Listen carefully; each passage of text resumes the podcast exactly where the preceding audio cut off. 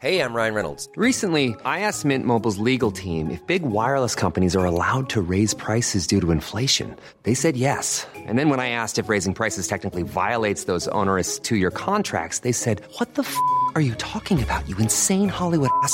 So to recap, we're cutting the price of Mint Unlimited from $30 a month to just $15 a month. Give it a try at mintmobile.com slash switch. $45 upfront for three months plus taxes and fees. Promo rate for new customers for limited time. Unlimited more than 40 gigabytes per month. Slows. Full terms at mintmobile.com.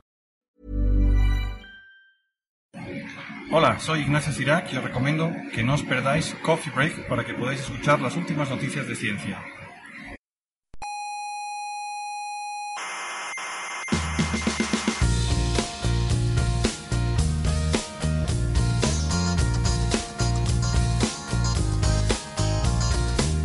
Déjeme hablar. No, no, déjeme hablar. Es No. falso ¿Qué que la mecánica cuántica tenga que ver con el misticismo oriental. Es fa- verdad, Déjeme es hablar. verdad. Es falso que la mecánica cuántica demuestre la existencia del más allá. Y es falso que el experimento mental de Einstein, Podolsky y Rosen demuestre que Dios existe. Está usted gordo, señor científico. Ostras, pues me, me deja usted sin argumentos, es verdad. Es verdad, tiene razón. Claro, Estoy gordo. claro, Me acaba de desmontar todos mis argumentos. claro.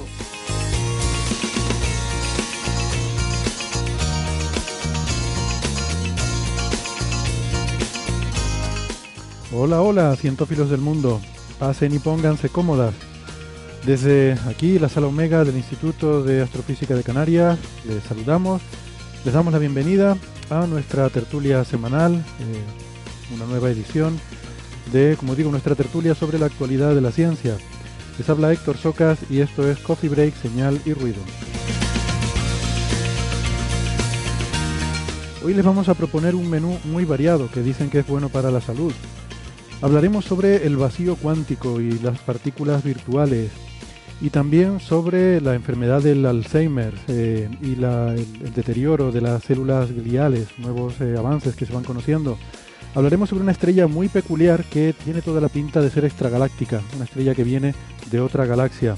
Y también, no se lo pierdan, hablaremos sobre la evolución de las lenguas asiáticas. El método científico nos deja a veces avances sorprendentes en diferentes áreas del conocimiento. Pero antes de todo eso, si me lo permiten, me gustaría recordarles que pueden escuchar este programa también en Internet. Estamos en muchas plataformas, por ejemplo, en iVoox, en Spotify, Google Podcast, Apple Podcast, TuneIn y seguramente que también en más sitios. Nosotros les recomendamos que se suscriban al podcast porque así les aparecerá siempre una notificación cuando hay un episodio nuevo y eh, no se pierden eh, no se pierden ningún episodio y no les cuesta nada. Eh, toda la información la tienen en nuestra página web donde también están todos los episodios que hemos publicado hasta ahora, los 214 episodios eh, y también información sobre dónde encontrarnos, cómo hacernos llegar sus consultas y sobre todo dónde encontrarnos en redes sociales, que estamos muy activos en Facebook y en Twitter y es la mejor forma quizás de interactuar con nosotros. Además les recuerdo que eh, además de Facebook y en Twitter también tenemos una cuenta en Instagram que eh, la lleva Neferchiti, le damos las gracias por, eh, por hacer ese trabajo y también que tenemos el club de fans en Facebook, que es un club en el que nosotros oficialmente no tenemos eh, nada que ver, que ha sido creado espontáneamente, eh, fundado por Neferchiti también y otros fans, y que allí podemos interactuar durante toda la semana. No hace falta esperar al siguiente episodio y yo se los aconsejo porque hay conversaciones ahí muy interesantes sobre ciencia, además de mm, cosas divertidas, por favor, eso sí, siempre relacionadas con el tema que nos interesa a todos, que es la ciencia y el conocimiento, que ya es bastante amplio. ¿eh? Así que venga, la página web donde tienen toda esta información es señalirruido.com. Con ñ, todo junto, señalirruido.com. Si son más de escuchar la radio de toda la vida, eh, probablemente ya sepan que estamos en Canarias, en la emisora, en las emisoras, perdón, Icoden Daute Radio, Radio El Día, Radio ECA y Ondas Yaiza. En Madrid, ahora sí, en la emisora Onda Pedriza, en Aragón, en Ebro FM, en Málaga, Radio Estepona y en Argentina, en la FM 99.9 de Mar del Plata. Tienen todos los horarios y las frecuencias de estas emisoras en nuestra página web, que les recuerdo es señalirruido.com.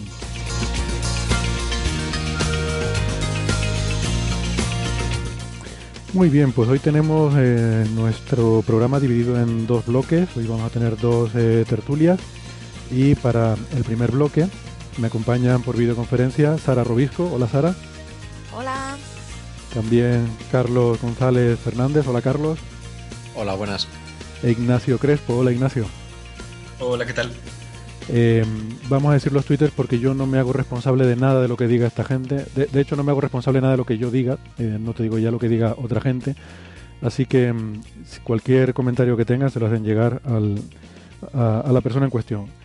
Sara es arroba sararc83, Carlos es arroba carlosgnfd e Ignacio es arroba sdstendal, con una H intercalada entre la A y entre la D y la, y la A, ¿verdad? Eso es, eso es. Bueno, pues, pues nada, antes de empezar, algunas cosillas. En episodios anteriores. Vamos a repescar algunas de las cositas que hablamos la semana pasada. Eh, yo voy a empezar con una fe de ratas, porque recuerdan que estábamos hablando de esto del metano en un exoplaneta que había sido detectado con el espectrógrafo Giano del Telescopio Nacional de Galileo.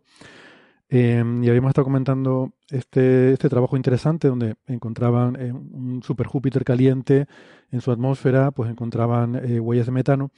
Y había un momento en el que mm, yo me quedé un poco perturbado porque lo que yo recordaba de haber leído el paper es que ellos hacían sus observaciones en el momento de la órbita del planeta en el que había un mayor desplazamiento Doppler, o sea, una mayor velocidad entre el planeta y nosotros, porque eso les ayuda, el ver el movimiento Doppler de las líneas, le ayuda a distinguir las líneas del planeta de las líneas de la Tierra.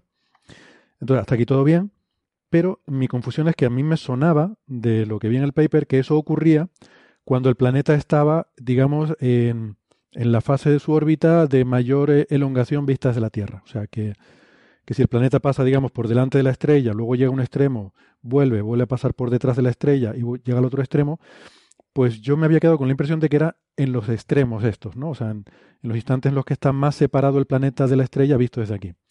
O sea, que estaría en fase, si pudiéramos ver la fase, que no podemos, evidentemente, estaría en la fase de medio planeta, ¿no? De, de cuarto menguante o algo así de, planeta.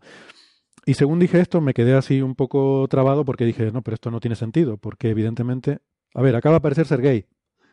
Estamos viendo, bueno, el rabo de Sergei eh, ¿El rabo cuenta para la porra? Sí. Ah, ahora lo vemos completo.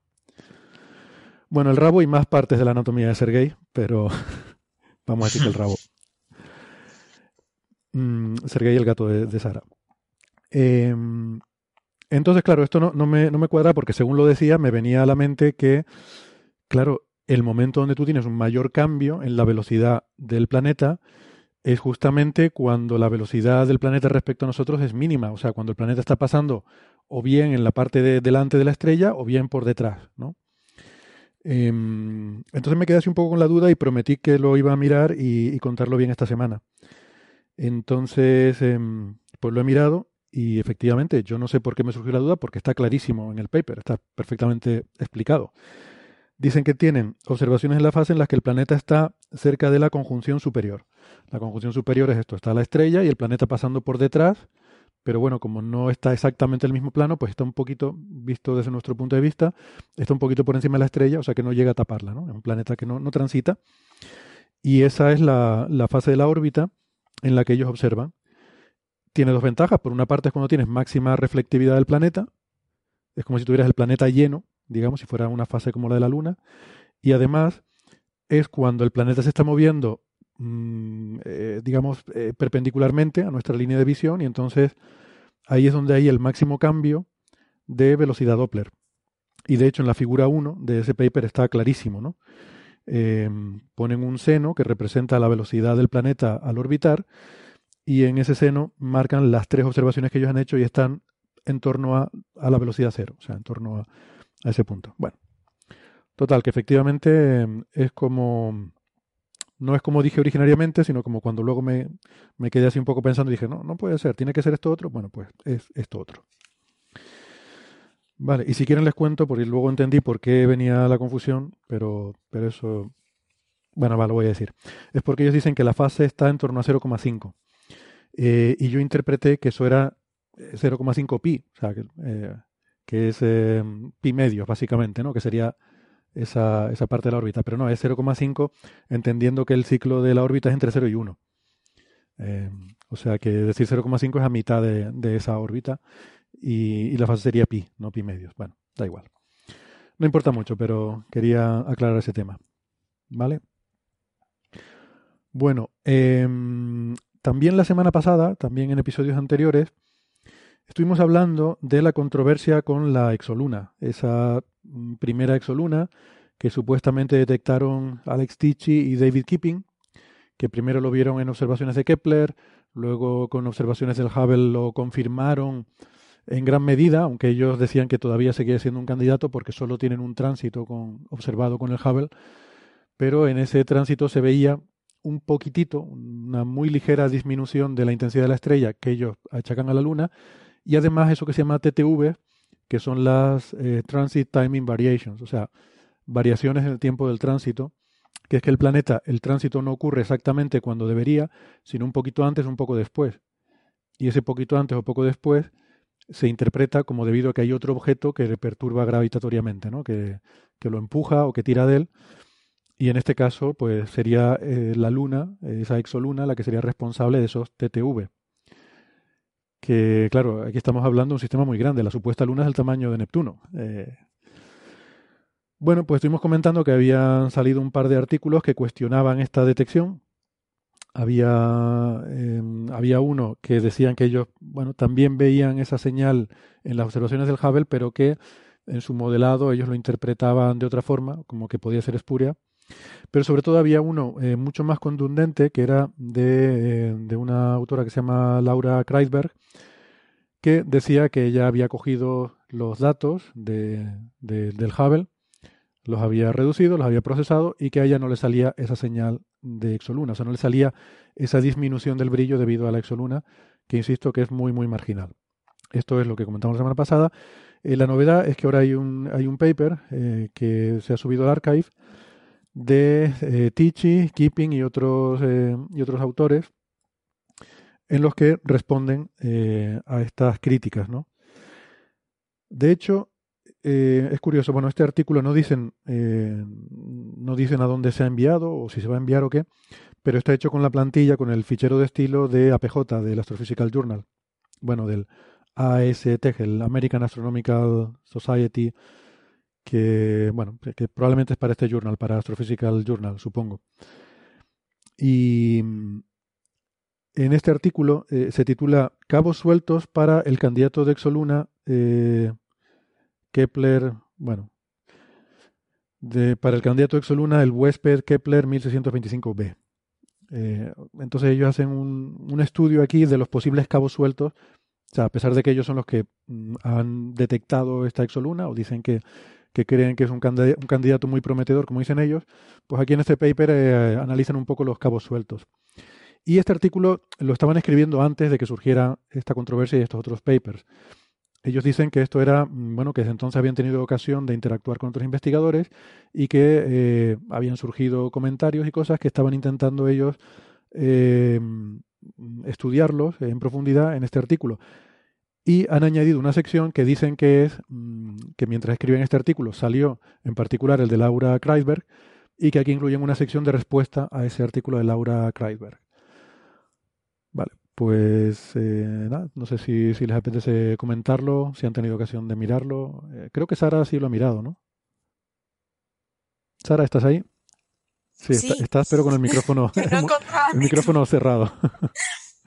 sí, lo he visto y me parece una respuesta muy buena, o sea, muy elegante porque exponen todo, las dificultades que han encontrado, porque han cogido esa opción. O sea, muy bien explicado eh, con sus gráficas, con todo. O sea, no son las típicas personas que responden con un paper eh, defendiéndose. No, no, no. O sea, me ha gustado por eso, porque ven donde ellos reconocen pues que hay cosas un poco dudosas y pero explican un poco por qué han tomado esas opciones. Mm.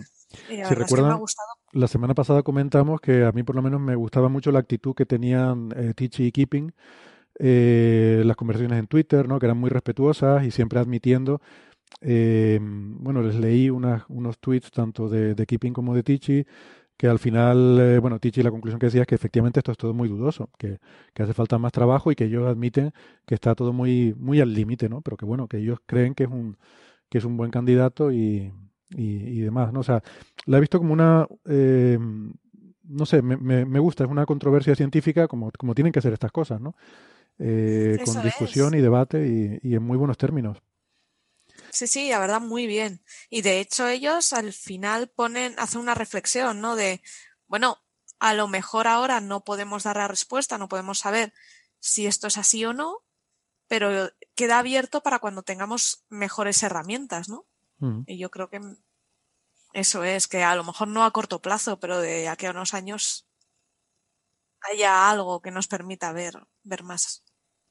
En los agradecimientos, no sé si te has fijado, pero ellos empiezan agradeciendo a Laura Kreisberg porque les envió el artículo, antes de publicar su, su paper, se, les envió el artículo y estuvieron compartiendo los datos para cada uno ver lo que estaba haciendo el otro, intentar encontrar dónde estaba el error, si, si es que hay, que al final no, no ha habido error, ¿no? sino simplemente salen cosas diferentes a, aplicando técnicas diferentes, ¿no?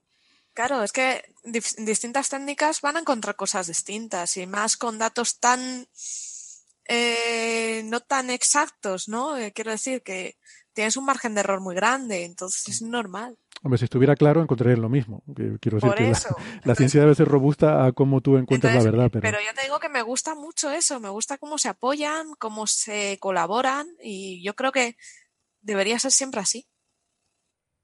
no sé, ¿tienes opinión, Carlos? Sí, eh, un poco más o menos, o sea, lo que, lo que ha comentado Sara. De hecho, en el, en el, art- en el artículo de, de Laura Kraver, ellos también agradecían en, en su, en, su, en su turno de, de paper, agradecían a, a Tichi por haberle dado los datos y tal y toda la historia. Que sí, efectivamente no parece que sea una, una, un- un- una polémica ahí agria, ¿no? Sino que, bueno, pues. eh, Pero es curioso o sea, es porque, es- sin embargo, el, ton- el tono de Laura Kreiber sí que es mucho más contundente. Dice, aquí no hay exoluna y termina diciendo, no se debería perder más tiempo de, de valioso telescopio espacial eh, haciendo estas observaciones, ¿no? Quiero decir que eh, ella es contundente en la forma de hablar y aún así, no sé, quizás lo, lo habitual a lo mejor eh, podría ser en otras personas ponerse más a la defensiva y, eh, no sé, y entrar a lo mejor en una discusión quizás un poco menos elegante, pero, pero bueno.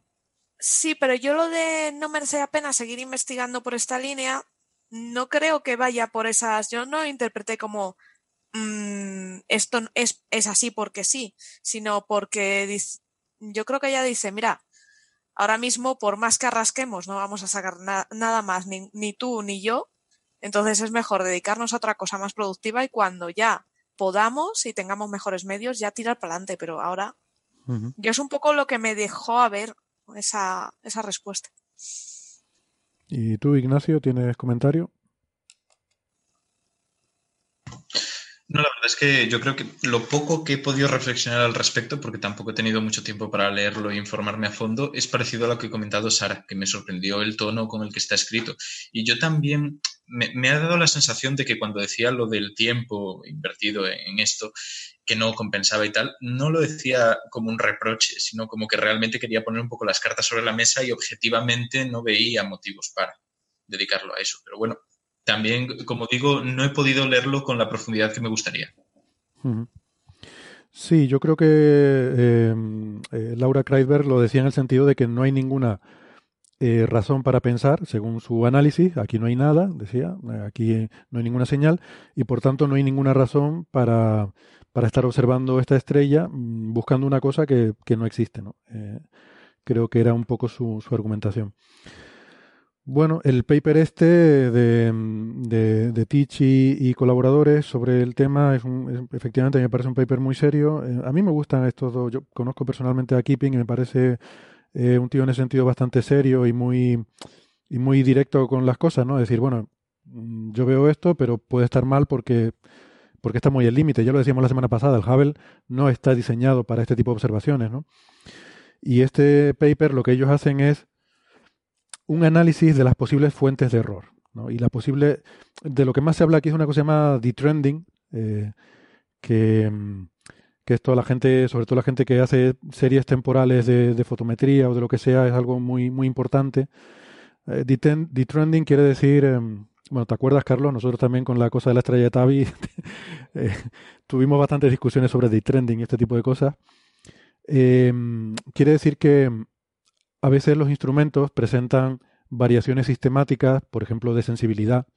Cuando tú estás observando durante mucho tiempo, el instrumento puede ir variando mm, la respuesta que tiene, por muchas razones y en muchas escalas temporales, ¿no? Quizás la más sencilla de entender es la variación térmica. Eh, a veces un instrumento, según se va calentando o se va enfriando, pues se vuelve más sensible o menos sensible, o tiene más ruido, o tiene menos ruido. Esto es muy normal. Pasa incluso en las cámaras eh, fotográficas. Lo que pasa es que no nos damos cuenta, porque no estamos rebuscando ahí tan al límite de la sensibilidad. Pero cuando eh, vas a casos como este, donde realmente están yendo algo que, que el instrumento realmente no te da, que tienes que, el otro día decíamos hackear los datos, pues hackear los datos es hacer cosas como esta. Eh, tú ves que si tú miras, por ejemplo, una estrella que tiene un brillo constante a lo largo del tiempo, ves que ese brillo a lo mejor va aumentando, va aumentando, va aumentando, pero a lo mejor ese aumento no es real. Es simplemente que tu instrumento, pues a lo mejor se está calentando. ¿Por qué? Pues porque hay cosas funcionando, o porque le está dando el sol al satélite, o por lo que sea.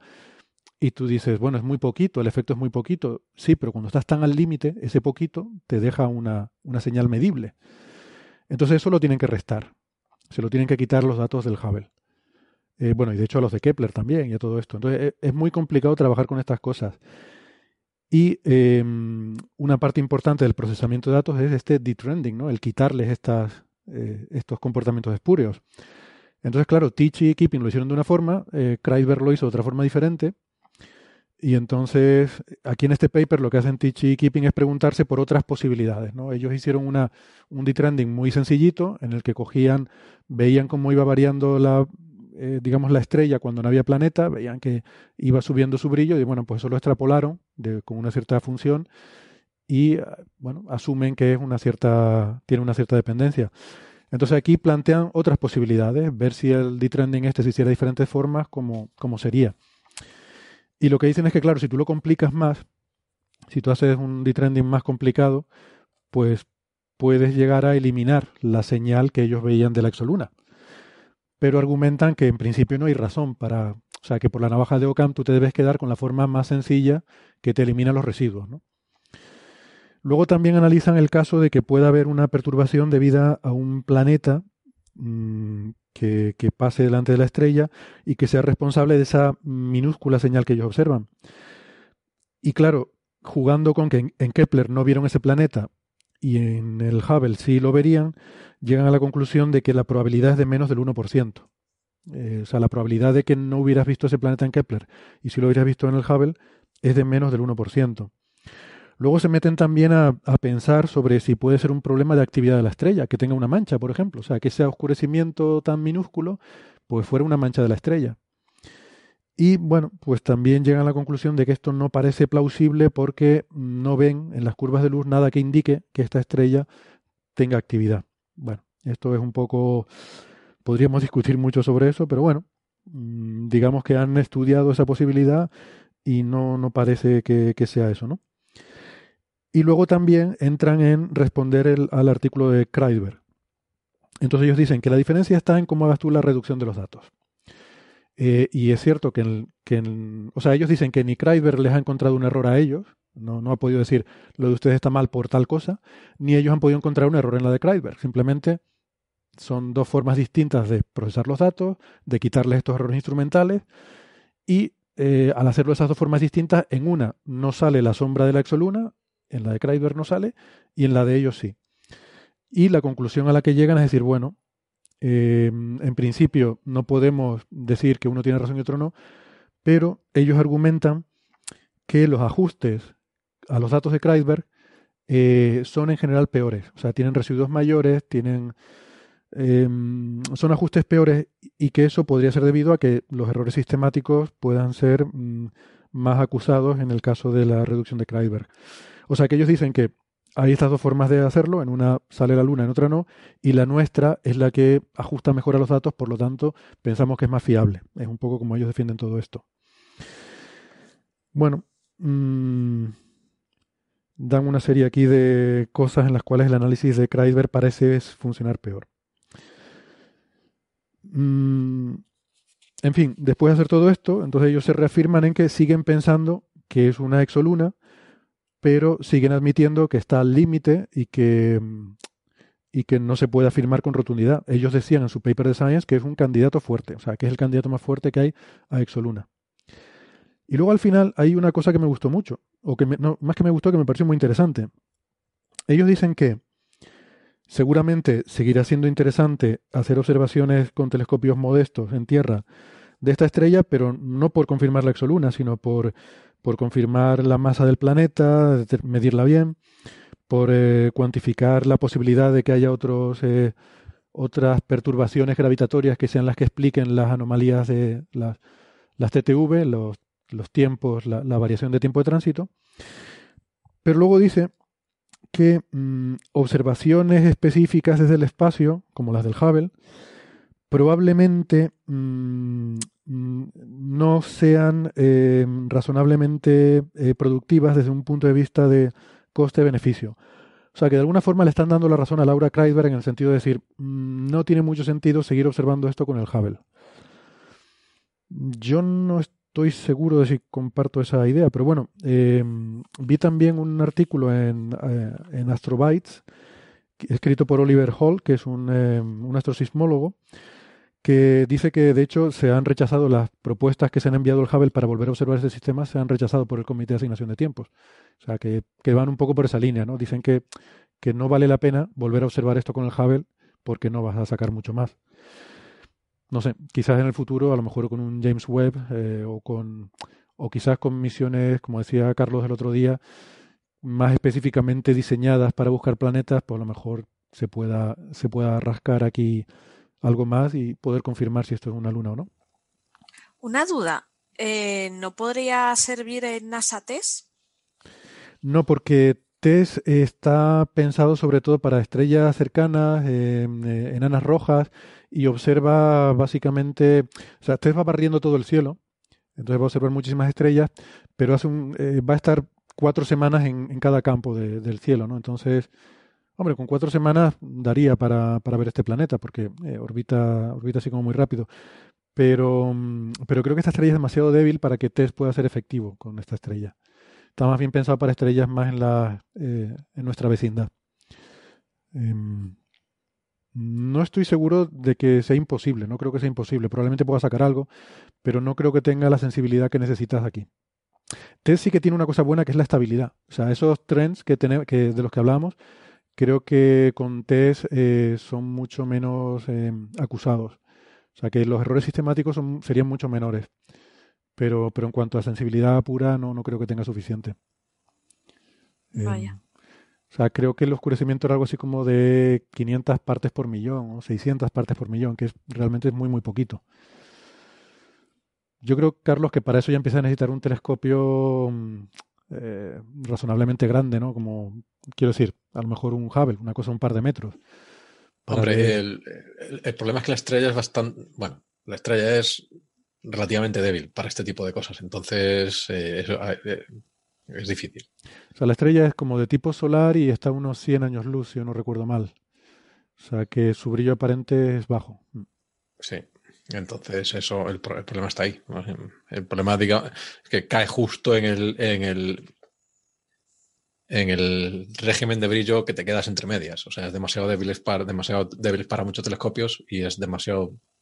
Eh, pues, o sea, hombre, no sé, no sé si, si podrías, a lo mejor un telescopio tipo 10 metros o algo así, podrías intentarlo, no lo sé. Tampoco sé dónde está la estrella, está en el hemisferio norte o en el hemisferio sur, por ejemplo. O sea, si está en Kepler, que es lo que tiene es el hemisferio norte. Este, hombre, se, se, observó con el TNG. Eh, o sea, eh, eh, la de, ah, vale, no sabía que sí. Sí, sí, con el, sí, entonces, el telescopio Galileo aquí en La Palma. Sí, sí. Entonces, hombre, no sé si. Es que es, es, es, es muy difícil.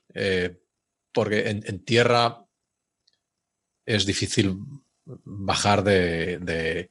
O sea, estos son 500 partes por millón. No, no perdón, perdón, perdón, perdón, me estoy liando. Este, lo del TNG es lo del metano de antes, no, no. Eh, a mí me sonaba que no. me, me, he liado, perdona. Pero está en, el, está en el campo de Kepler. Sí, eh, entonces eso, o sea, conseguir, conseguir eh, eh, eh, señales de ruido que te permitan ver variaciones por debajo de una parte de cada 10.000 en tierra bastante difícil. Sea que sería, y aquí estás, estás buscando cosas que son la mitad de eso, ¿no? Porque en tierra tiene otros problemas de atmósfera y cosas así. Se podría, se podría dar una situación curiosa, que es que o bien con test, o bien con plato, o alguna misión futura, mm, se acabe detectando una exoluna en algún sitio eh, clara y confirmada, y que la primera, y claro que tengamos la duda de si la primera detectada ha sido esta, la de Tichy Keeping, o, la otra, ¿no? Entonces a, a, lo mejor, a lo mejor luego en el futuro con el James Webb o lo que sea, se podrá confirmar que esta es una exoluna, pero habrá otra confirmada anterior. Entonces ¿cuál se llevaría el crédito de ser la primera? Eh, tendría, tendría su gracia la situación. De todas maneras, lo que yo no sé es si sería cuestión de echarla. O sea, supongo que si no lo han hecho es porque no se puede hacer, pero si el, tirón de la luna es tan grande que te modifica los, los tiempos de, de, paso, o sea, supongo que espectroscópicamente también deberías ver el tirón de la luna cuando. También te va. O sea, el, el, claro, el, problema es que ver el espectro del planeta es muy difícil, ¿no? No, así no se puede hacer. Bueno, em, pues nada, seguiremos aquí atentos a ver qué pasa con esto, pero tiene pinta a lo mejor de, rey ahogado esta, esta situación, ¿no? Bueno, pues, pues nada. Em, por, por, acabar entonces con los temas de la astrofísica, también había otro, otro tema curioso que ha salido estos días, que yo no he tenido ocasión de, leerlo, solo lo he visto un poco por encima, que es eh, bueno, una estrella bastante peculiar, que se ha medido su composición química y, ha resultado ser muy rara.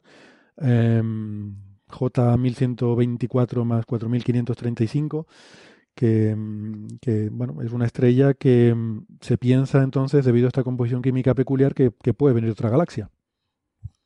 Más que que puede venir, que probablemente estaba en otra galaxia. y... Esto es un poco, el, el, artículo un poco se podría resumir en I don't know, therefore aliens. entonces... Pero, eh, tradúcelo. Esto, como, esto es, el, No recuerdo cómo se llama este hombre. Eh, uno de estos de, astronautas antiguos. No sé cómo se, cómo, cómo se llama documentales en castellano. Ancestrales. alienígenas ¿Eh? ancestrales. o... Alienígenas ancestrales o algo así. Entonces, su, su coletilla es. Eh, esto no sé cómo se puede hacer, por lo tanto, aliens. Exactamente.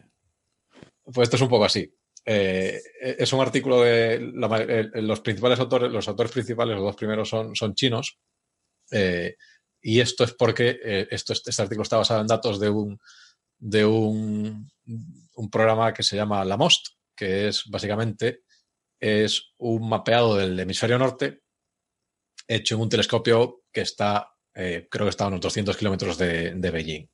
Entonces ellos lo que hacen es, esto es un, telescopio que eh, toma espectros de un montón de estrellas. O sea, seleccionan, tienen una selección digamos, relativamente eh, amplia. Ellos lo que quieren son cosas, entre otras cosas, estrellas que están en el halo de la galaxia y cuantas más mejor. Entonces, eh, cuando tienes una muestra muy grande de estrellas, de millones de estrellas, siempre vas a encontrar alguna cosa rara. O sea, cuando, o sea, cuando tienes un millón de estrellas, a una, o sea, va a haber una que es, que es, única, ¿no? Pues esta es, esta es esa. Entonces se dieron cuenta de que eh, el, digamos, el, las abundancias relativas de elementos en estrellas son razonablemente fijas, porque eh, no hay muchas cosas, o sea, las estrellas no se forman de manera diferentes, hay solo, digamos, una serie de mecanismos muy limitados que te eh, permiten que se genere una estrella. Entonces, básicamente tú lo que tienes es siempre, eh, tienes una nube de gas que colapsa y si la densidad es suficientemente alta, ¡pum!, aparece una estrella. Entonces, esta nube de gas, o bien es gas primigenio del Big Bang, o bien es gas que ha sido procesado por otra estrella y ha explotado y, se, recicla en una siguiente generación de estrellas.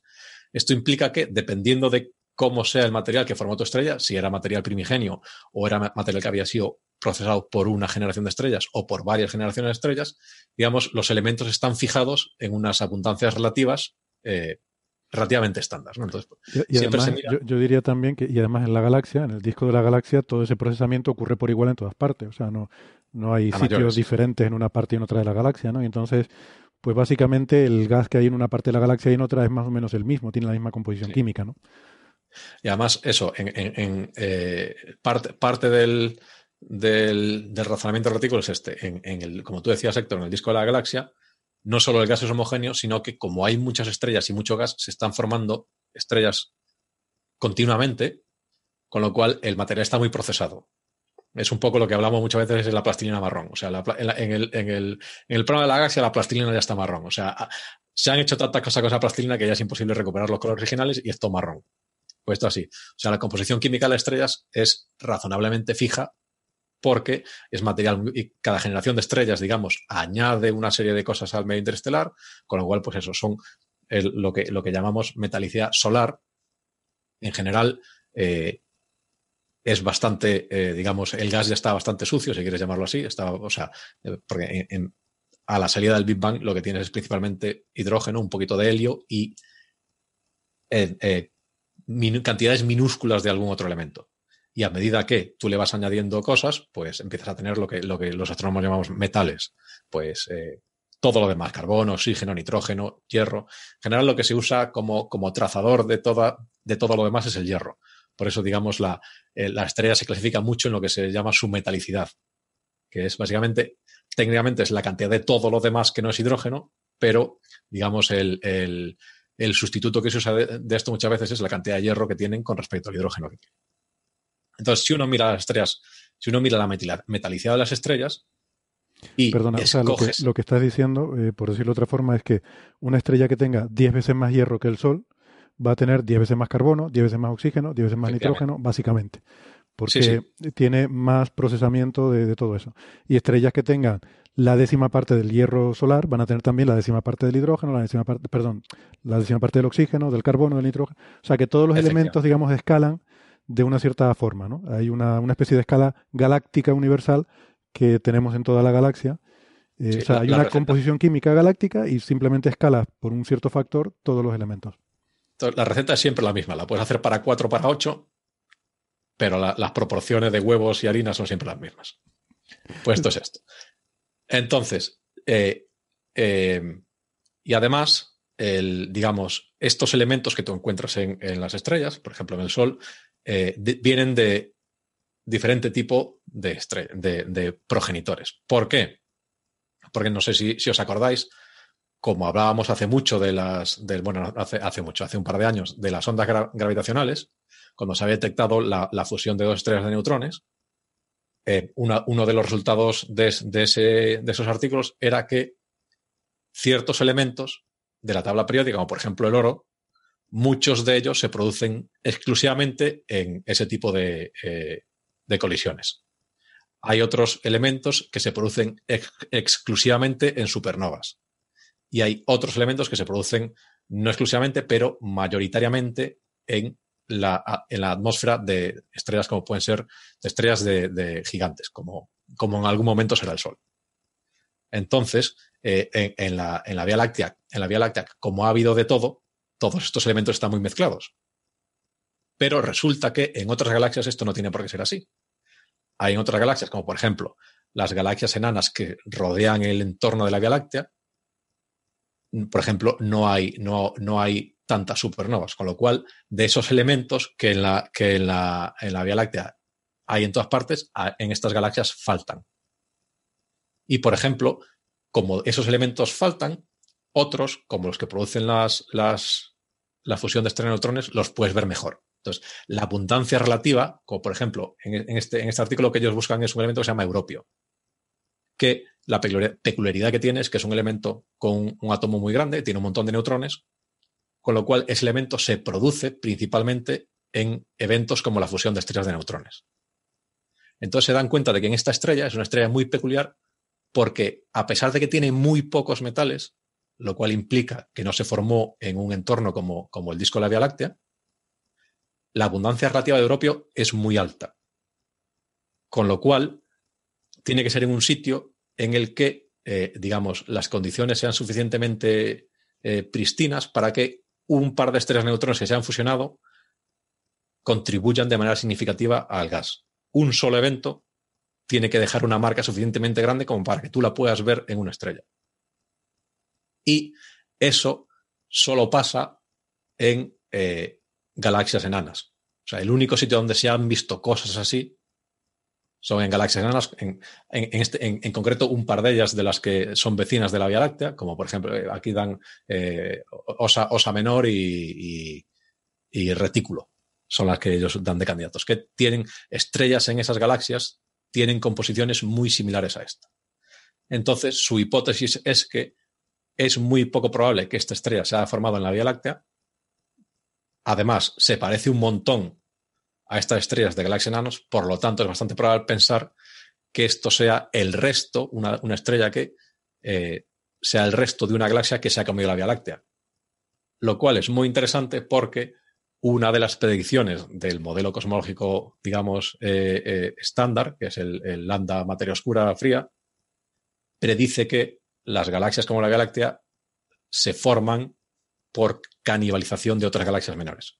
O sea, tú tienes, es un poco casi como, como, como, como se forman los planetas, ¿no? Tú tienes un planetesimal y ese planetesimal va cogiendo otros planetesimales más pequeños y se va haciendo cada vez más grande. Pues la Vía, Láctea, la es un poco lo mismo. Tienes una galaxia inicial que es un poco mayor que las galaxias de su entorno, entonces las atrae y se las, se las come. Y a medida, tanto atrae las estrellas como la materia oscura y va creciendo y cada vez eh, eh, atrayendo más y haciéndose más grande.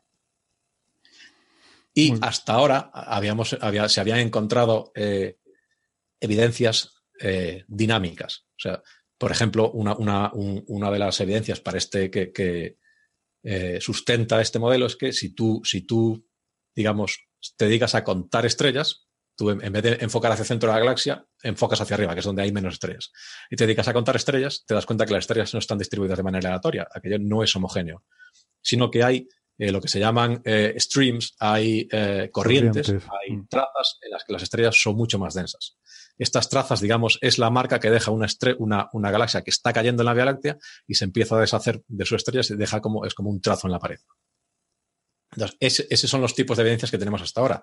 También hay evidencias dinámicas. Hay estrellas, lo, habíamos, lo, lo discutimos aquí hace, a lo mejor hace un año o así, que se había encontrado evidencias de una estrella que podría eh, provenir de la, de la gran nube de Magallanes.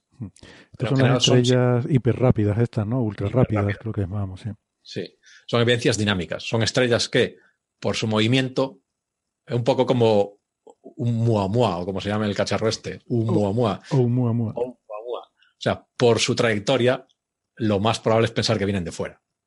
Pero en este, este caso es la primera vez que esta, esta evidencia es de tipo químico es una estrella que su composición no es compatible con haberse formado ni en, ni en el disco de la Vía Láctea, ni en el halo, ni en ninguna de las otras componentes, y lo más probable es que venga de otra estrella.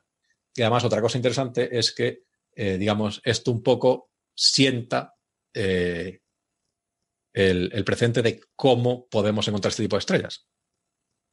ahora, una vez que has encontrado una de estas, dice, bueno, ahora uno puede pensarse en encontrar, en ver si hay más de este tipo por ejemplo, que hasta ahora pues es una cosa que no se había hecho. Y eso será con Survey, ¿no? Con estos datos de millones de estrellas, espectros de millones de estrellas y ponerse a buscar ahí composiciones anómalas. En, parte, en parte eh, lo que hemos hablado aquí muchas veces, eh, eh, Gaia te da información, digamos, posicional de muchísimas estrellas, nos, va, nos, nos está dando ya posiciones, distancias y velocidades de un montón de estrellas, pero le falta un poco eh, el, estudio químico. Eh, entonces, hay muchos programas que se empezarán a funcionar pues, entre, 2020 y 2022. Hay principalmente dos. Uno que se llama Weave, que eh, se llevará a cabo en el, William Herschel, ahí en La Palma, y otro que se llama Foremost, que se, llevará a cabo en, en, Chile. Y básicamente van a hacer esto. Van a hacer esto. Van a coger estrellas que hayan sido observadas con Gaia y para las que tenemos muy buena posición y muy buena distancia, y, van, van, a eh, intentar eh, conseguir la composición química de las estrellas para ver, entre otras cosas, si encontramos cosas como esta. Muy bien. Estupendo, pues más estrellas raras. Siempre, siempre mola, ¿no? Esto de ver cosas y decir, no, esta estrella es raruna. Así que en este caso no ha sido se ha encontrado agua en, sino se ha encontrado europio en. Europio. Por cierto, feliz día de Europa. Eh, ya puesto como el Europium. Es un elemento, como dices tú, muy curioso. Tiene un montón de, de, protones y neutrones en el núcleo que se llevan todos muy mal y no se ponen nunca de acuerdo para nada. Pero, pero bueno. De, hecho, por esto, por eso estos átomos se, solo se forman en, en, o se forman mayoritariamente en eventos como colisiones entre neutrones, porque lo, que necesitas es que haya tantos neutrones en el ambiente que el átomo no sea capaz de caer, no, no puede deshacerse de los neutrones suficientemente rápido. básicamente. lo tienes que forzar a estar juntos, ¿no? Sí, sí.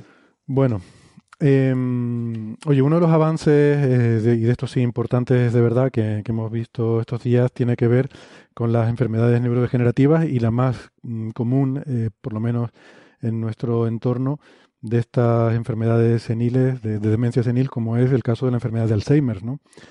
Que, mm, bueno, pues, pues tristemente algunos tenemos mucho interés por eh, todo lo que pasa con esta enfermedad, eh, seguro que, mucha gente también, también lo tiene, porque además cada vez eh, son más importantes, cada vez vivimos más, cada vez llegamos a, a edades más avanzadas y por tanto estas enfermedades cada vez suponen em, una, una, mayor, o cada vez tienen una mayor incidencia en la población, suponen una carga personal, familiar, incluso social, ¿no? Para, para los estados, el, hacerse cargo de, de, cuidar a los enfermos. Y me da la impresión de que aquí nos está pillando también un poco el toro, ¿no? Que se ve un cambio ahí en la sociedad en el horizonte por este, estos cambios demográficos y que quizás no estamos teniendo la previsión adecuada para absorber eh, estos cambios, pero bueno, esto quizás es tema para, para a lo mejor otro tipo de, tertulia. Pero bueno, en este caso, em, lo que sí hemos visto es un artículo que se ha publicado, no estoy seguro dónde, creo que en Nature, eh, Ignacio, en el que se, em, se, pone el foco sobre un tipo de células que hasta ahora yo por lo menos no, eh, no había visto que se pusiera, que son las células gliales, que son parte también del tejido cerebral, ¿no? ahora nos contarás tú, pero por lo que entiendo es parte del tejido neuronal, pero no son neuronas, son como una especie de andamiaje que hace falta para que las neuronas puedan estar bien conectadas, ¿no? Y que el, se ha encontrado una asociación en particular entre el Alzheimer y el decaimiento, digamos, la senectitud de, este tipo de, de células, ¿no? Que, que antes esto no se, no se conocía. A ver, en parte se intuía y ya había algún estudio, porque aunque vamos a entrar más en profundidad para explicar las bases, porque al final siempre es importante, sí que es curioso comentar algo. De todas las formas en las que puede originarse el Alzheimer, solo conocemos una pequeña parte que pueda tener un origen genético.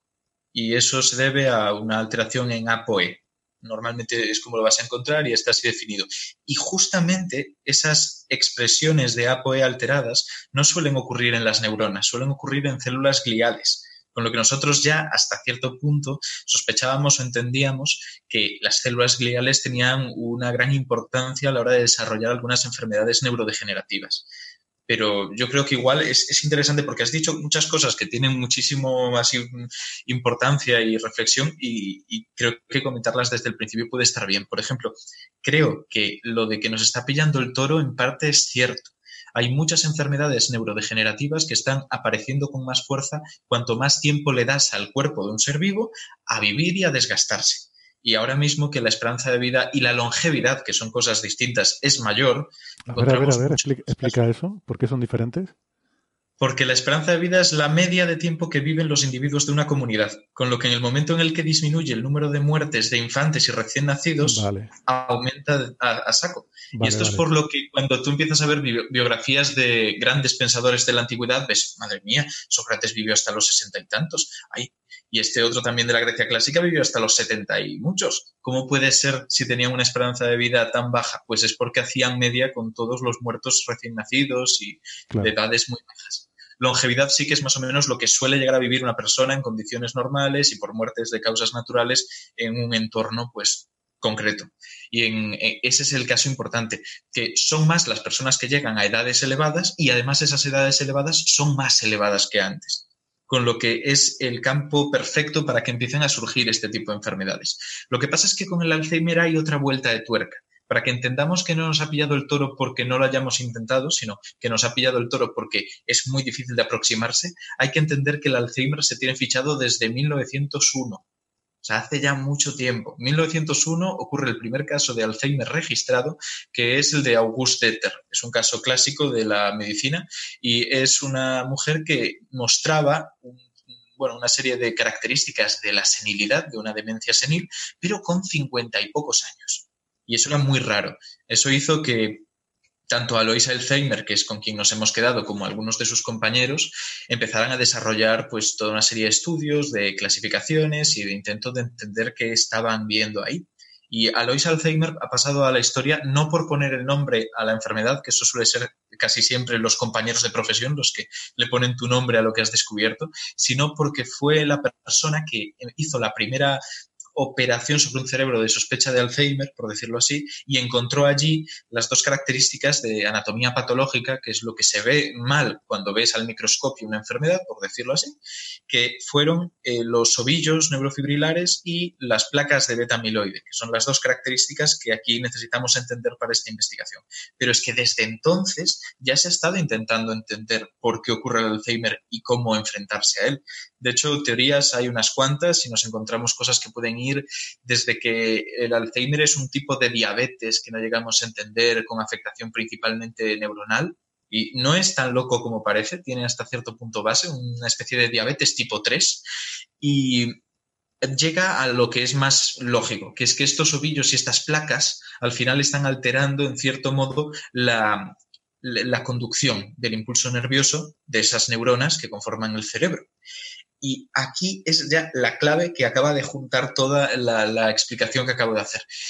Esa conexión sobre todo la velocidad de esa conexión, se debe no solo al grosor de la neurona, que también, sino a qué recubre esa neurona. Existen lo que se llaman las, la mielina, las vainas de mielina, que recubren el axón, la parte larga de la neurona, como la autopista por donde circula esa carga eléctrica, la recubren para que en lugar de tener que recorrer cada uno de los metros que compone esa, esa carretera, esos centímetros que compone la neurona, lo que va es dando saltos, como si fueran pequeños collares de cuentas conformados por esa mielina y va saltando de cuenta en cuenta para evitar la mielina.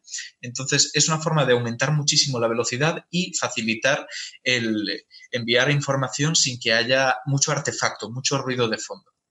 Cuando estas vainas de mielina se alteran, empieza a haber problemas de conducción y por lo tanto empieza a haber también algunas enfermedades neurodegenerativas. No todas, porque sabemos que algunas se deben a cosas totalmente distintas, pero en el caso del Alzheimer se sospecha que es así.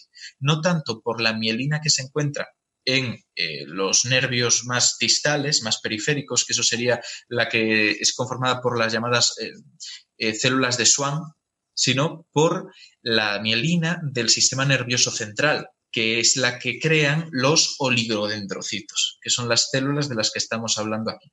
Entonces, hasta cierto punto ya se sospecha que por ese problema de conducción y ese ruido de fondo, algunas de las células implicadas son esos oligodendrocitos que forman parte de la glía. Y la glía es una cosa de la que se ha hablado bastante poco en divulgación incluso poco en las carreras de ciencias sanitarias y que aunque se habla de ello, mucha gente no le acaba quedando claro en qué consiste. yo creo que realmente hay un montón de personas que han dicho, bueno, venga, voy a intentarlo esta vez. Se han puesto algún vídeo de YouTube, se han puesto un artículo de un blog y no han llegado a conseguir entender qué es la glia, porque a mí me costó em, por culpa de cómo está explicado normalmente. Y el motivo es que la glia fue puesto el nombre de la glia, para hacernos una idea, fue acuñado antes que el de las neuronas. El nombre de las neuronas tardó bastante más en llegar, aunque fueron descubiertas más o menos por el momento y hace muchísimo ya. Y a pesar de eso, estuvo mucho tiempo sin haberse descubierto ninguna función en absoluto, tanto que Cajal llegó a decir que es que no tenemos ni idea de lo que son. A pesar de que precisamente uno de los discípulos de Cajal, uno de los mayores neurólogos que, bueno, neurocientíficos que hubo aquí después de él, que fue Pío de Río Ortega, fue el que clasificó por primera vez la glía, o sea, también tuvo un papel fundamental ahí. La cosa es que son estas células extrañas que encontraban en los cortes de tejido nervioso y que estaban como entreverando a esas neuronas. En principio, glía es un nombre que se pone porque viene un poco como de pegamento y a la vez, más que de pegamento, de un pegamento que tiene volumen, que es como una cola, que además es en la que se embebe algo, que tiene una función, supuestamente se creía por aquel entonces, de sostén, como el andamiaje de ese cerebro. Y en torno a él crecen las neuronas. Y eso en parte es cierto, pero se ha visto que tiene muchísimas más funciones. Por ejemplo, lo que he dicho, recubre las neuronas para facilitar la conducción. Por supuesto que también es un andamiaje, pero no un andamiaje inactivo, sino que es como una especie de tutor de este que se pone a la hiedra para que crezca de una manera determinada. Y se sabe que cuando hay una neurogénesis, una producción de neuronas y un crecimiento de estas, a veces es la configuración de la glía la que les puede orientar a esas neuronas para saber por dónde prolongar su axón y dónde hacer conexiones. Se sabe que la glía tiene también funciones a la hora de cómo deformar las conexiones de una neurona con otra en lo que se llama plasticidad, que, por ejemplo, tú tengas un accidente que te daña sobre todo una zona del cerebro dedicada a, mm, no lo sé, eh, el habla, producir lenguaje y que tú con el tiempo y práctica seas capaz de reconfigurar tu cerebro para que esa función la cumpla otra área de ese mismo. Eso sería una plasticidad cerebral muy fuerte, que normalmente ocurre sobre todo en gente joven, que todavía tienen bastante plasticidad cerebral, y aún así es algo que se está debatiendo en cuanto a cuánto se pierde con la edad. Cada vez parece ser que es menos.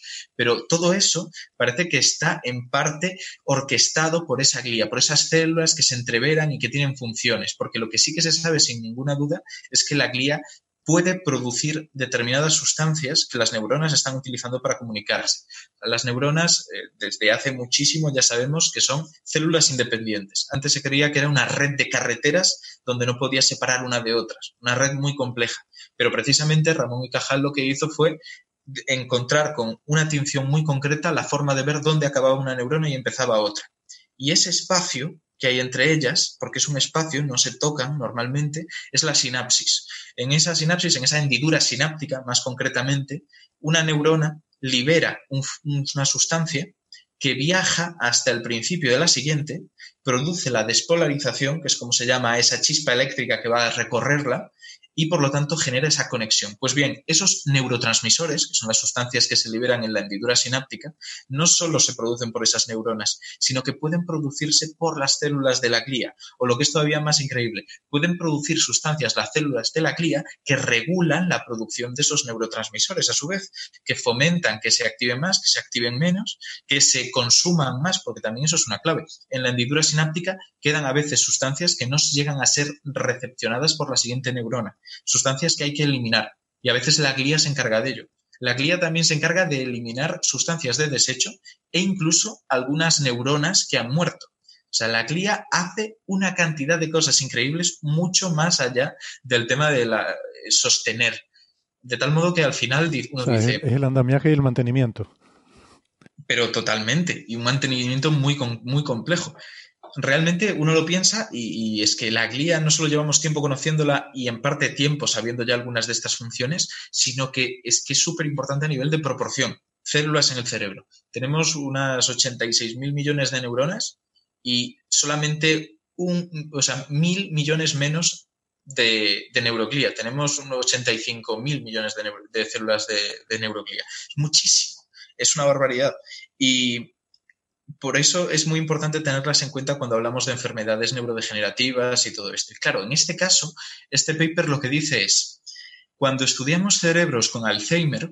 Espera, espera, espera un momentito. Ahora entramos, o sea, hemos hecho ya la introducción a la fisiología del tejido neuronal en el, en el cerebro y, y gliático.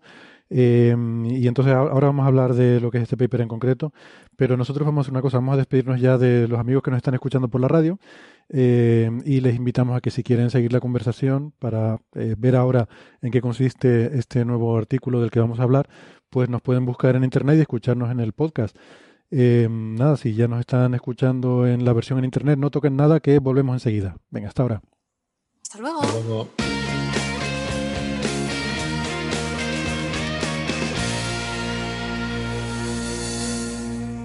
Vale, perdona que te corté, Ignacio. Eh, me, nada, nada. Me sabe mal porque estaba, en fin, está, me, estaba gustando mucho la, la, exposición, la introducción es brillante, hasta yo la estoy entendiendo. Y, Y entonces, eh, sí, porque esto de la glía para mí también era un gran misterio, ¿no? Sabía que era una especie de tejido que está ahí, que es un poco como el, la, la estructura entre la que crecen las neuronas, pero no tenía ni idea de que era también, tenía una funcionalidad tan, tan importante. Y entonces ahora ibas a contar este, este paper en concreto del que, del que vamos a hablar, ¿no? Sí, que realmente es muy interesante porque está un poco marcando esa nueva frontera de intentar incluir a la guía de forma más cercana en los trastornos neurodegenerativos, pero tampoco es que tenga unas conclusiones súper llamativas a la hora de aplicarlo. Realmente lo que han hecho ha sido ver que en los cortes histológicos, los cortes de las células que se miran al microscopio, de las zonas que tenían placas de amiloide, que son simplemente depósitos de una proteína amiloide, como si hay un depósito sedimentario en un lecho de un río, pues lo mismo sobre las neuronas, porque además es sobre ellas, no es dentro de ellas. Y por acumulación acaban generando interferencias, por decirlo de una forma fácil, que es uno de los motivos por lo que se complica al final la conexión neuronal. Esas placas de amiloide, que son tan características del Alzheimer, aunque no son eh, exclusivas, en medicina decimos no son patoneumónicas, es la palabra concreta, a pesar de ello, son muy importantes. Y lo que han visto es que a su alrededor hay un aumento de los progenitores de los oligodendrocitos, o sea, las células que acaban desarrollándose, porque están en la misma línea de diferenciación celular, que acaban desarrollando esos oligodendrocitos, como las jóvenes, los que no están formados. Digamos que las células se especializan en una función, van haciendo diferenciaciones para volverse más, más específicas y eh, estas están un poco como antes de entrar en la universidad. No han aprendido exactamente lo que tienen que hacer, pero están preparadas para acudir a donde se les llame. Y esta es la clave. Acuden porque hay más, entonces algo las está llamando, pero a la vez acuden mal. Se sabe que estas células están en un estado de senescencia, que normalmente consiste en lo siguiente. Cuando obligas mm, a dividirse mucho a una célula, eh, la célula progenitora de esta acaba acumulando errores acaba acumulando errores que en su ADN que acaban implicando errores también en cuanto a su función. No funciona tan bien. Y una vez vas acumulando y acumulando y acumulando, llega un punto en el cual hay controles celulares que dicen, bueno, mira, esta célula, en vez de seguirle haciendo caso y utilizarla, vamos a dejarla un poco apartada, vamos a dejarla como en hibernación, que no moleste porque va a liarla en cuanto le dejemos la oportunidad. Eso es un poco la senescencia. Eso progenitores de oligodendrocitos están así. Es un, asilo, es, un asilo de células, qué, maravilla. Es algo así, además un asilo de células jóvenes, porque eso es lo, extraño. No son células que, bueno, pues ya lleven tiempo, unos oligodendrocitos muy mayores, que hayan ido ah, como, se, como se llama senescencia, yo lo asociaba con una cosa ya de edad avanzada. Es que tiene que ver, tiene que ver, pero en principio es un proceso que se ha visto en células de edad avanzada, pero que puede ocurrir en otras células. Entonces, lo típico de que el término precede al conocimiento completo de lo que consiste y al final se acaba ampliando la definición. Y en este caso, lo que se sospecha es que esos depósitos de amiloide lo que están haciendo es alterar la mielina de esos oligodendrocitos que estaban en la corteza del cerebro, la parte más superficial, donde realmente ocurren las cosas interesantes. Bueno, eso podríamos entrar en, debatirlo bastante, pero bueno, en esa corteza se altera esa vaina que recurría a las dendritas y parte de los axones de estas neuronas y que las reconectaba entre sí y por lo tanto el cuerpo humano que tiene procesos para regularse y para repararse llama por quimiotaxis a células que pueden cumplir esa función para que reparen el asunto. Entonces, ¿a quién llama? Llama a los progenitores de esos oligodendrocitos para que vengan, ocupen la función y se diferencien en ya el oligodendrocito adulto que puede trabajar bien. Pero por el motivo que sea, no son capaces de diferenciarse y se quedan ahí bloqueados, que es lo que comentábamos de la senescencia, con lo que no hay una recuperación del daño que se produce. Junto con esto también se ven los ovillos neurofibrilares, que son el, otro daño típico que se suele ver en el microscopio del Alzheimer y que consisten básicamente en unas eh, fibras de, de, tau, proteína, que se llama, que son como hileras muy largas y que dan estructura a la neurona, no a dónde está la neurona, sino a la propia neurona, a la pared de la neurona, a la membrana de la neurona. Estas al final, por un problema de plegamiento, parece ser que acaban generando estos ovillos, se acaban enredando consigo mismas y por lo tanto hacen que la neurona tampoco tenga muy claro cómo crecer o cómo cambiar su orientación y con quién conectarse con lo que también producen problemas en la plasticidad cerebral, la bajan todavía más y por eso se parece un poco a esta idea de la, senectud, de llegar a una edad en la que empiezas a tener problemas eh, mentales simplemente porque estás muy mayor y tienes pues esa demencia senil característica. Pero anticipado porque lo que falla y por el motivo por el que tú no puedes realizar nuevas conexiones neuronales y se altera la conducción de tus neuronas, no es tanto la edad, sino que empiezas a producir algunas cosas en mal estado. Es una de las teorías, la que dice que las placas de amiloide y los ovillos neurofibrilares son la causa, porque al final es lo mismo de siempre. En medicina no sabemos si son la causa o la consecuencia hasta que tenemos un estudio muy, muy bien hecho, pero sabemos que se relacionan mucho. Igual son solamente una consecuencia de algo mayor pero todo pinta que en parte tienen una implicación en esto, en la causa. Y ahora se sospecha que los oligodendrocitos también, porque lo que se ha visto también es que a aquellos individuos que se les daba eh, determinados fármacos que además interactuaban con el sistema inmune y, tal, y estos oligodendrocitos, que eran el dasatinib y el eh, quercetin, pues mostraban cierta mejoría a en la estructura de, estos cortes histológicos. los oligodendrocitos, estos progenitores de los oligodendrocitos, no estaban tan en un estado de senectud, por decirlo así. Mejoraba un poco el estado en el que estaban. Y esto no está nada mal porque por poco que sea esa mejoría es bastante interesante. Ahora mismo el estado del arte de los tratamientos del Alzheimer es muy malo. Es, es la verdad una pena porque lo mejor que hay es puramente sintomático no previene que siga desarrollándose la enfermedad. Los tratamientos que supuestamente deberían ayudar a eso, por ejemplo, pues son donezepilo, cerebrolisín, etcétera, no estamos tan seguros de que estén frenando. No sabemos si están deteniendo ese avance de las placas amiloides, de los neurofibrilares. Sabemos que está mejorando un poco los síntomas, pero además también durante un tiempo limitado. Entonces, cualquier pequeño avance o esperanza que se forme en base a un nuevo medicamento es, vamos, fantástico para este hilo de investigación. Es que además en el paper lo que yo vi es que cambiando con estos medicamentos, el ovillo de, proteína se encogía. Sí, eh, es que al final han visto, han visto unas cuantas cosas que son bastante interesantes, pero ¿Qué ocurre? Que es un solo paper, habría que ver cómo afecta, pero sí, o sea, hay motivos para pensar que en este caso podemos frenar ese avance de lo que creemos que está produciendo el Alzheimer, que ya veremos si es eso o no, o es una consecuencia, pero parece que estamos pudiendo afectar a la estructura de esos ovillos neurofibrilares, que eso está muy bien.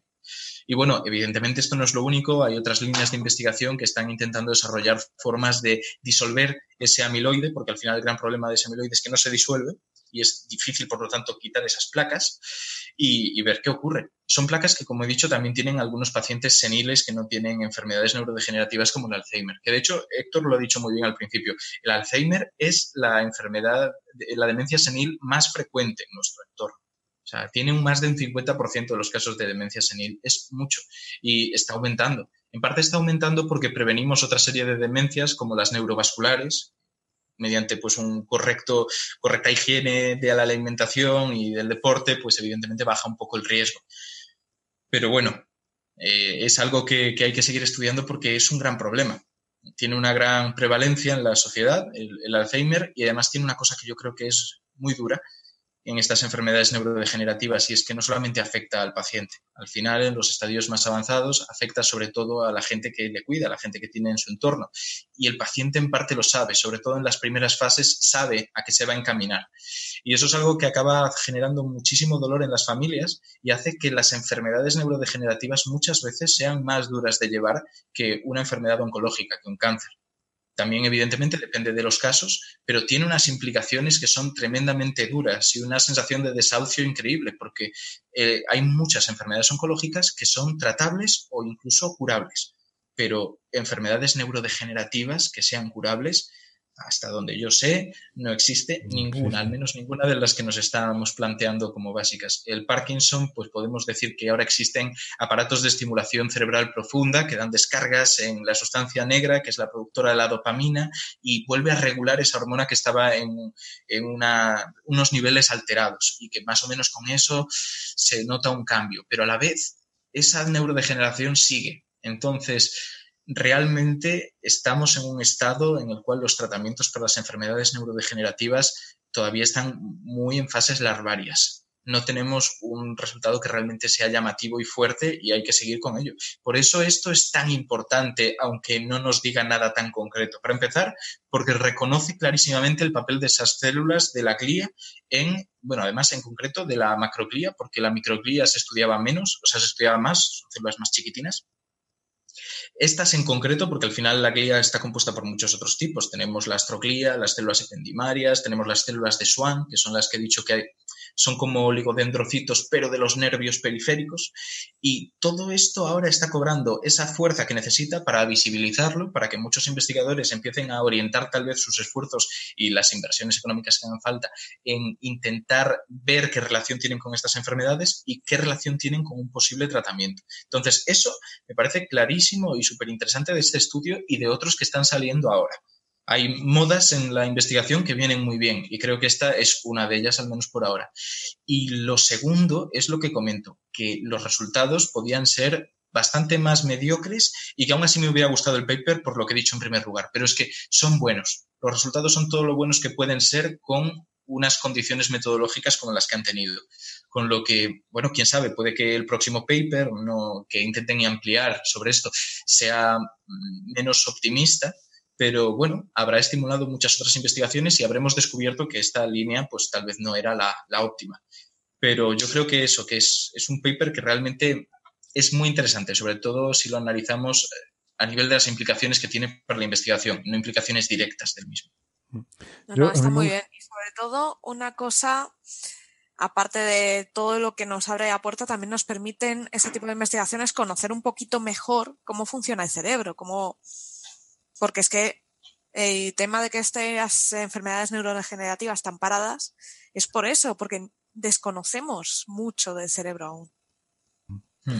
Esto es investigación básica muy importante que, claro, como dice Ignacio, es que todavía no sabemos cuáles son las causas y cuáles los efectos. Todavía no sabemos, vemos correlación, vemos asociaciones, pero no sabemos si la asociación de formación de placas de proteínas es lo que causa la enfermedad o es un síntoma más de la enfermedad, ¿no? Yo, eh, sobre la, reflexión que hacía Ignacio, ¿no? Sobre lo dura que es esta enfermedad, mm, yo me, vamos, me, sumo totalmente a lo que dices, es durísima, sobre todo para el entorno. Creo quizás que es más benévola con el paciente, porque el paciente, sobre todo, si no te das cuenta muy al principio, mm, luego el paciente no se entera y puede llevar una vida perfectamente feliz hasta el final de sus días.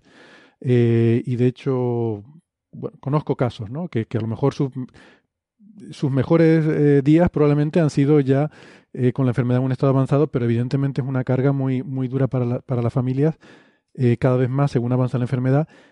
Pero sobre todo por una cosa, para mí lo más terrible de esta enfermedad, comparada, como dices tú, con, con cáncer, con otras de estas enfermedades terribles, es que, ¿sabes eso que dices de que, eso que dicen de que la esperanza es lo último que se pierde? Bueno, aquí no, aquí es lo primero. O sea, aquí en el momento que te diagnostican la enfermedad, si es un buen neurólogo, el que te lo dice, lo primero que te dice es que esto no lo podemos curar.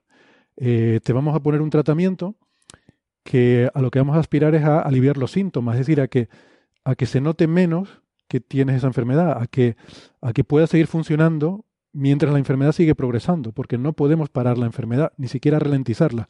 Podemos hacer que se note menos, que tengas menos síntomas, que tengas menos pérdida cognitiva mientras la enfermedad va progresando, ¿no?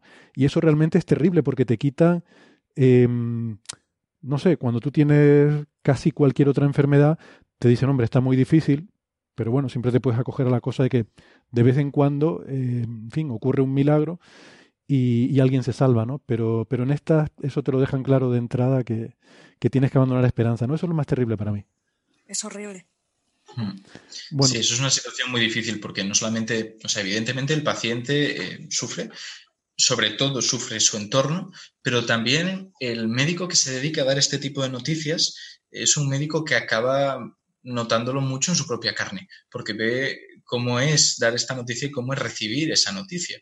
Y a veces también tiene, eh, imaginemos, ¿vale? La situación un médico que no es ni la primera ni la última vez que puede pasar, que tiene familiares, por ejemplo sus padres, con algún tipo de enfermedad neurodegenerativa y sabe que las posibilidades de tenerlo él dentro de unos años son altas. Está viendo constantemente a pacientes en esa situación y a familias que tienen que llevar esa situación. Entonces sufre de forma anticipada. Es lo que decías. Si la persona es consciente en las primeras etapas de la enfermedad o incluso antes de tenerla, pero sabe que es muy probable que la vaya a tener, sufre. Si no, en el caso del Alzheimer, dentro de las neurodegenerativas, me cuesta decirlo porque tampoco es algo objetivo, pero me da la sensación de que es tal vez de las menos malignas en cuanto a cómo sufre el paciente. Si lo comparamos con enfermedades como el Parkinson o como una enfermedad de Huntington, claramente el paciente ahí tiene otra serie de implicaciones en las cuales es más consciente, incluso en enfermedades en estadios avanzados, y sufre más por ello. Pero lo que decías, la familia. Lo terrible de Huntington es que eres consciente. Es que eres consciente. Me estoy acordando de aquella. No, y no puedes expresarte y cada vez vas a más, a más y no puedes decir nada. Ni hacer nada. O sea, es sensación de impotencia de una persona así. Sí, me estoy acordando de aquella película, recuerdan, de los 90, se llamaba Despertar, si no recuerdo mal. Eh, iba, iba un poco sobre este tema, ¿no? Creo que era con Robert De Niro.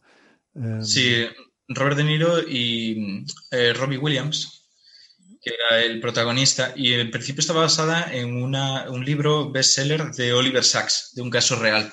Entonces, yo recomiendo que la gente se lea el libro porque merece mucho la pena. Luego vea la película, que está bastante bien adaptada dentro de lo que cabe, excepto algunas cosas que cambiaron y que, bueno, eh, más por tema social que por tema médico fueron un poco extrañas. Pero realmente lo que está transmitiendo es algo parecido, porque te, deja muy claro cómo es la impotencia tanto del propio paciente como de la familia en cuanto a una enfermedad que es imparable y que sabes que, va a llegar.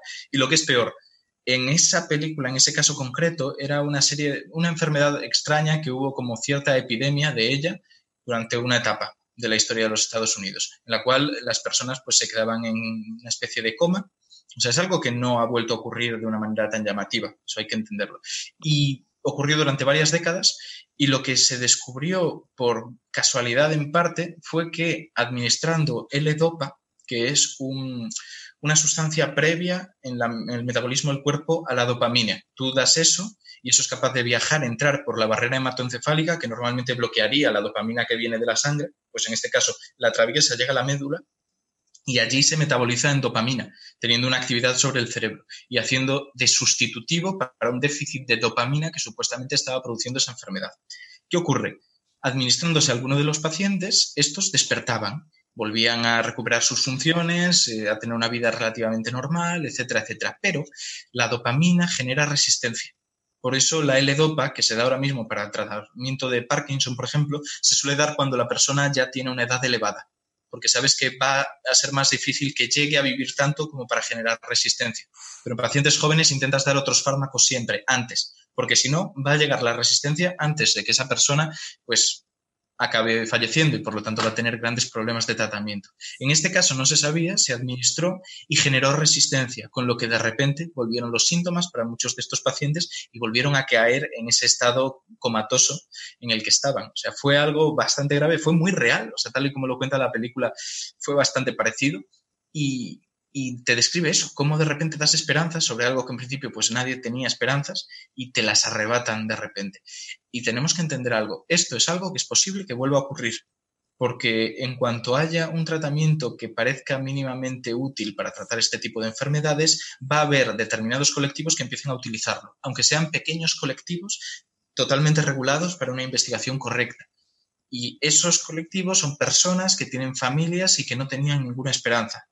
Y si ese fármaco, por el motivo que sea, porque somos muy complejos y nuestro cerebro lo es igual que nosotros, empieza a fallar o a generar resistencias o a incluso empeorar la situación, esas familias van a tener un doble golpe. Y no quiero decir que no se investigue, todo lo contrario, hay que hacerlo. Pero esa historia me parece muy interesante para entender cómo puede llegar a ser en un momento dado el descubrimiento de un nuevo fármaco que sea interesante para la neurociencia. Porque la L-Dopa se ha utilizado para muchas cosas después. Y tal vez ese próximo investigación, ese nuevo fármaco que se empiece a utilizar para determinada enfermedad neurodegenerativa, no llega a tener una aplicación para esa enfermedad, sino para otras. Y es igualmente interesante, pero bueno, conocer la historia de cómo se han llegado a determinados descubrimientos relevantes para la medicina es interesante para entender en qué estado estamos ahora y cómo pueden desarrollarse determinados estudios preliminares como este. Si esto apunta a ciertas ventajas y beneficios, es posible que lleguemos a una situación parecida. Y no es malo, pero hay que entenderlo. Sí, de hecho, el tema de la resistencia es muy habitual en muchos tratamientos crónicos. Puedes presentar una resistencia y Mm. hay que tener mucho cuidado. Sí, me ha Mm. puesto los pelos de punta el pensarlo, no se me había ocurrido, ¿no? El pensar que se puede dar esa situación, que encuentres algo que de repente parece que funciona, la gente se empieza a curar y luego, y luego deja de Y al funcionar. cabo de ¿no? un tiempo cae. Es algo que puede pasar Puede y pasar, no sí. creo que sea algo que tenga que darnos miedo, simplemente es algo que tenemos que entender que puede ocurrir.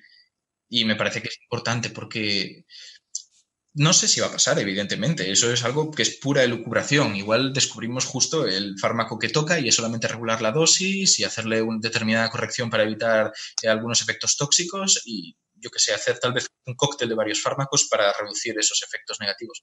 Y ya está. Pero bueno, como no tenemos ni idea de lo que va a ocurrir, es algo que creo que es interesante que la gente tenga en mente. Porque como ocurra, que por poder puede ser, va a haber muchísimas voces que se levanten para acusar a la medicina de dar falsas esperanzas sin ningún sentido. Y hay que darse cuenta de que sí tiene un sentido. Incluso Claro. sucesos tan duros como los que se vivieron con ese fenómeno de los despertares, realmente tuvieron después una implicación súper importante para la psicofarmacología. Muy bien, me está acordando del caso, ¿quién era? ¿No era Terry Pratchett eh, que, que le habían de- de- diagnosticado alguna demencia y dejó ante notario una lista de preguntas que si no era capaz de responderla entonces en ese momento quería que, que acabaran con su vida? No sé muy bien cómo se haría esto en la No lo sé. Me suena, ahora- Sí. me suena ahora de Terry Pratchett, pero no estoy, no estoy Fue seguro. Terry Pratchett, tenía Alzheimer. Vale, pues no, vamos, no, no conozco los detalles de la historia, pero de- tampoco quiero. eh. Yo tengo mi propio plan, se, se los voy a debe ser contar. muy duro pensar en que vas a dejar de ser tú mismo, vas a dejar de saber quién eres, ¿no?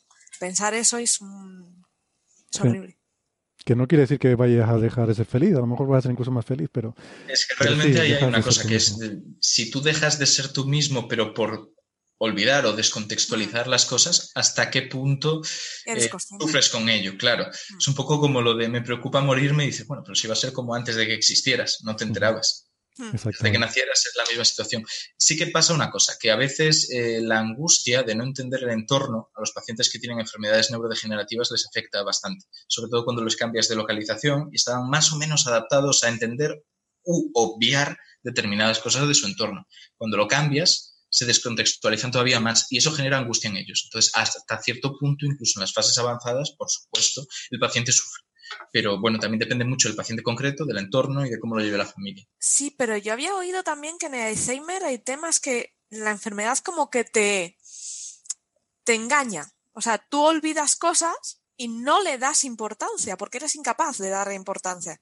A lo mejor un paciente de Alzheimer que se pierde y vuelve a casa pues de casualidad y dice, ah, no ha pasado nada. Simplemente me he entretenido. Y es eso, que no es capaz de hacer esa conexión de, oye, algo ha pasado que me he perdido. El cerebro intenta interpretar las situaciones que le ocurren. No es que las entienda de forma directa, no es que haya un narrador omnisciente que le diga está ocurriendo esto.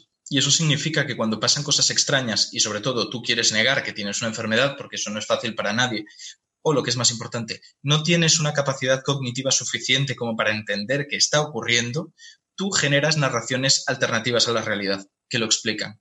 Y es más fácil justificarlo con ese tipo de cosas.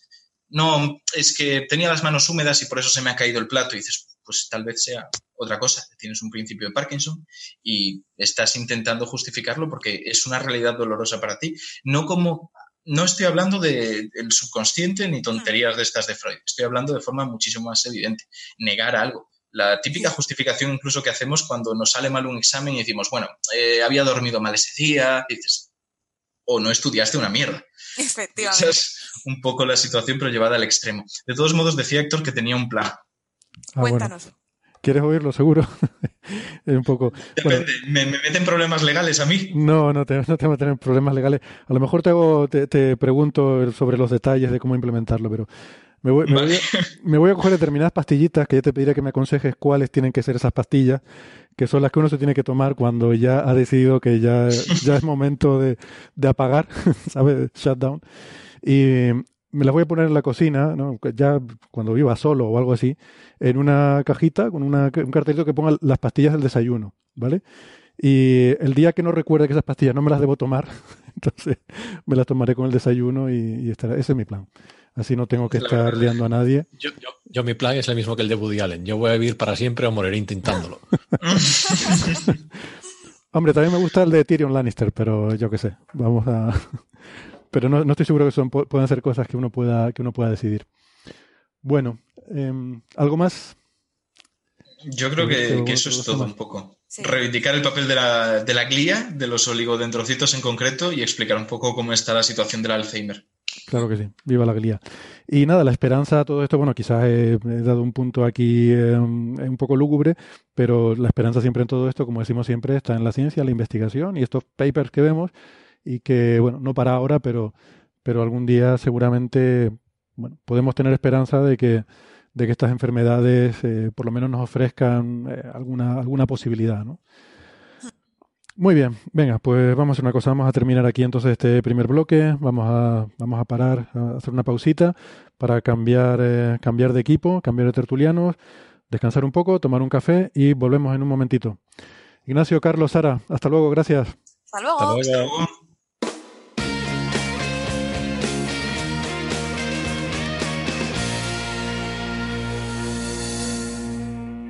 Pues saludos de nuevo. Eh, iniciamos aquí esta, esta segunda parte de la tertulia y en esta ocasión he querido convocar eh, para una reunión de urgencia al comité eh, filófilo de Coffee Break porque... Palabra inventada. Cuidado, palabra inventada. palabra inventada. No tenemos alerta para palabra inventada. Así que saludamos al filófilo número uno, nuestro Alberto Aparici, doctor en ciencias físicas, comunicador científico del Instituto de Física Corpuscular. ¿Qué tal, Alberto? Hola Héctor, muy bien, muy bien. A mí me gustan mucho las palabras inventadas, ¿eh? Si Shakespeare se inventaba palabras, ¿por qué nosotros no? Hombre, ah, y además esta en concreto, pues sí, si tenemos cientófilos, también tenemos que tener filófilos, que además la intersección no es el conjunto vacío. Eh, como lo demuestra claramente nuestra segunda filófila de hoy, que es María Rives. Hola, María. Hola, me encanta también a mí la palabra. hola, hola. María es eh, profesora del Centro Superior de Idiomas de la Universidad de Alicante, y, pero vamos, que muchos de nuestros oyentes, eso es María Ribes, no sabrán, no les sonará, pero si decimos Neferchiti, pues ya quedará eh, plenamente identificada como además la, fundadora del Club de Fans y, y, una excelente divulgadora de las ciencias y de la filia a las lenguas. Porque de lenguas tenemos que hablar. sí. Sí, nos está enseñando la lengua en la cámara. es la, son los inconvenientes que tiene el hacer la, sesión por videoconferencia. Bueno, em, que ha salido en Nature un, artículo que, creo que es muy interesante. Digo creo porque yo no lo entiendo muy bien. A ver, juzguen ustedes por el título. El título es Evidencia filogenética de eh, origen sino-tibetano eh, o de, bueno, quizás aquí falta decir del filo sino-tibetano, en el norte de China, en China septentrional, en el neolítico tardío. Y, esto, esto es un tema que, parece, parece complicado. Eh, yo he estado leyendo el paper eh, y es un tema bastante complicado, pero por suerte, mm, esto lo estuvieron discutiendo aquí nuestros filófilos en Aparici y en órbita, en el, último programa, y, allí con, con, esas pildoritas, pues eh, lo, explicaron muy bien, de una forma muy sencilla, y a mí me quedaron algunas cosas claras. Por ejemplo, em, esto de filos, ¿qué son los filos? Eh, esto es lo más importante de lo que vamos a hablar. Son familias de lenguas y, se llaman filos a las, familias de lenguas y por eso los que estudian lenguas se llaman filólogos, ¿vale? Eso, eh, eso que quede claro que es así. Y eso, eso es lo que es un filo, que es como en la biología, ¿no? los filos de, de la vida. Y luego está lo que es un filón, que es el vasco, para los filólogos, el, euskera, el, vascuense. El, euscuense es el, es el filón. Porque, claro, eh, ellos allí no puede ser un filo, tiene que ser un filón. Bueno, em, pues eso es lo que es un, filo. Eh, tiene esta analogía, lo comentamos una vez en, Coffee Break, porque las lenguas se organizan en, familias y en familias de familias, que son estos filos, que eh, de forma muy análoga a como, se hace en biología con las especies. Eh, esto es muy interesante porque el comportamiento de las lenguas, cómo evolucionan, cómo se extinguen, cómo aparecen, es muy análogo a cómo ocurre en biología evolutiva. Y esto nos habla un poco de que hay una cierta, un cierto carácter científico en el estudio de las lenguas, acerca el, la filología a la ciencia, o quizás aleja a la biología de la ciencia. Eso no lo tengo muy claro. Eso es cada uno. Pero bueno. Héctor, no solo, no solo eso, eso también, eso también nos, hace, nos hace reflexionar sobre eh, si las únicas cosas que pueden evolucionar eh, son cosas biológicas, ¿no? Y efectivamente, pues la respuesta es no. De, de, es, es, bien conocida la palabra meme que se utiliza para estos dibujitos con frases graciosas, pero la, la palabra eh, se inventó para referirse a em, cosas que pueden evolucionar, pero que no son necesariamente biológicas, sino culturales. ¿vale? Creo que la definición es, gen, gen, cultural, me parece que es la definición de meme, originariamente.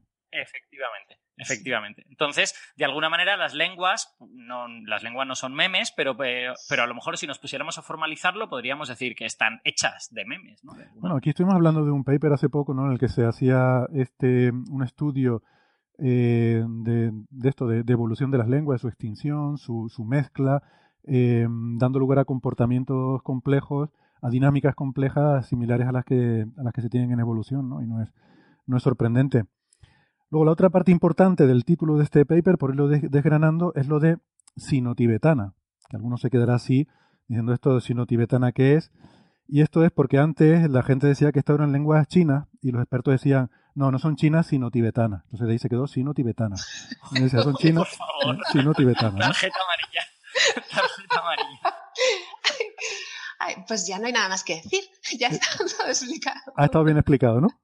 Perfecto. A Eso, la fin de clase. Es que, claro, lo escuché en París y en órbita y entonces me quedó todo muy claro. Y dijo, pues ahora vamos a explicarlo en Coffee Break para, para que quede un poco más claro. ¿Estás bien, María? Demostrando, demostrando cómo las secciones en la radio consiguen hacer que todo el mundo se confunda. En lugar de...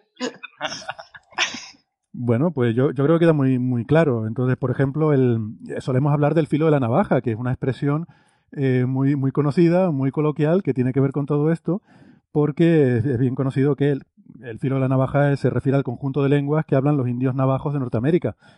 Exacto. Por favor. De ahí viene, de ahí viene. Doble, doble tarjeta amarilla, expulsión y cinco partidos de apercibimiento. Ay, me voy a ahogar. Bueno, entonces que lo he explicado todo bien, ya nos podemos ir, ¿no? Perfecto, ya está. Vale. Ha sido un placer. ha sido un placer. Bueno, pues, ¿qué más podemos añadir? Tampoco es cuestión de abundar, abundar en detalles, pero sí he pensado que, bueno, la verdad es que me pasó un poco como con Games, ¿no? Que oí la discusión en, eh, en un programa generalista, en este caso en, bueno, no es generalista, el programa es generalista, la sección, ¿no? La sección es científica, pero es como breve, ¿no? Y me, me quedé con ganas de aprender más sobre, sobre este tema, así que, ¿por qué no nos explican ahora ya sí bien eh, qué, es lo que nos cuenta este paper y por qué es tan interesante para los eh, filófilos? Por ejemplo, María, que te veo que te veo que estás intentando dar paso a Alberto, pero digo, no, no te vas a escaquear, que tú eres la experta.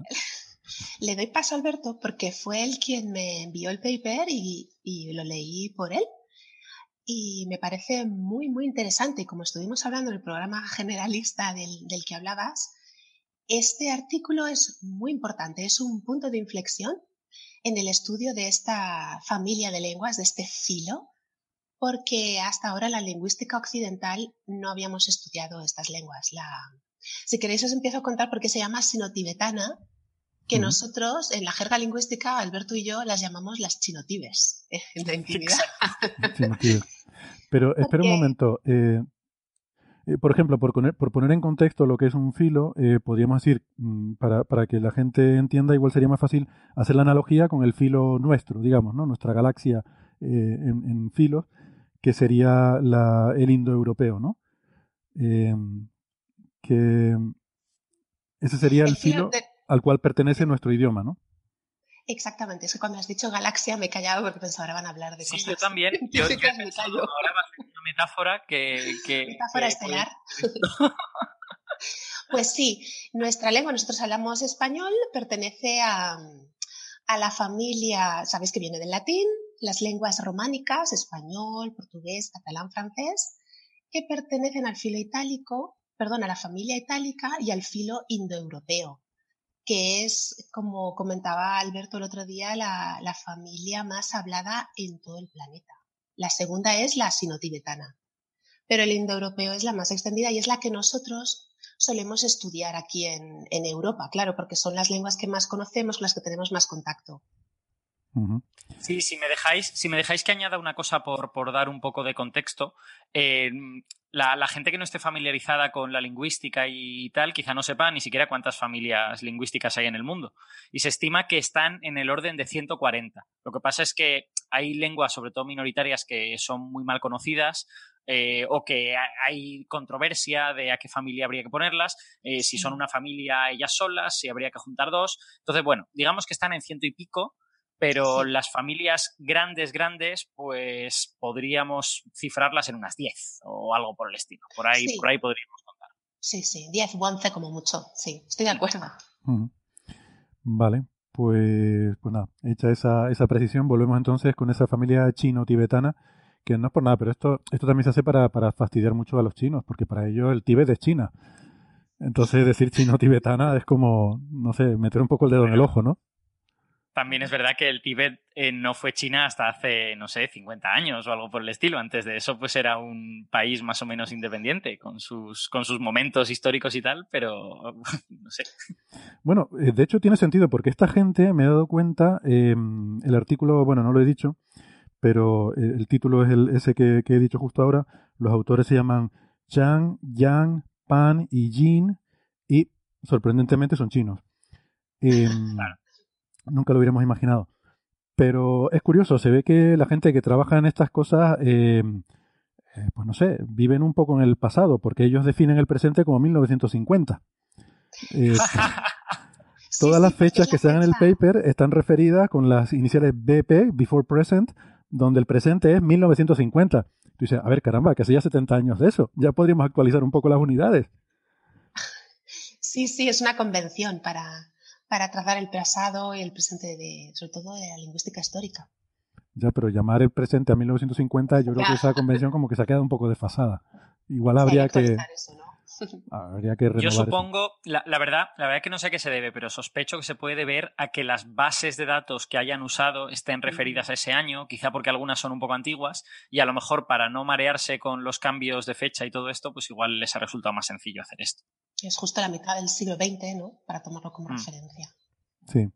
Sí, yo me imagino estas cosas como, a ver, normalmente se habla de 6.000 años antes del presente, 4.000 años antes del presente, pues 50 años arriba o abajo da igual, y así te permite tener fechas que son comparables siempre en toda la literatura, ¿no? O sea, que cuando, cuando un paper de los años 70 dice el 4000 BP, es el mismo 4000 BP que nosotros pondríamos ahora, es la misma fecha, ¿no?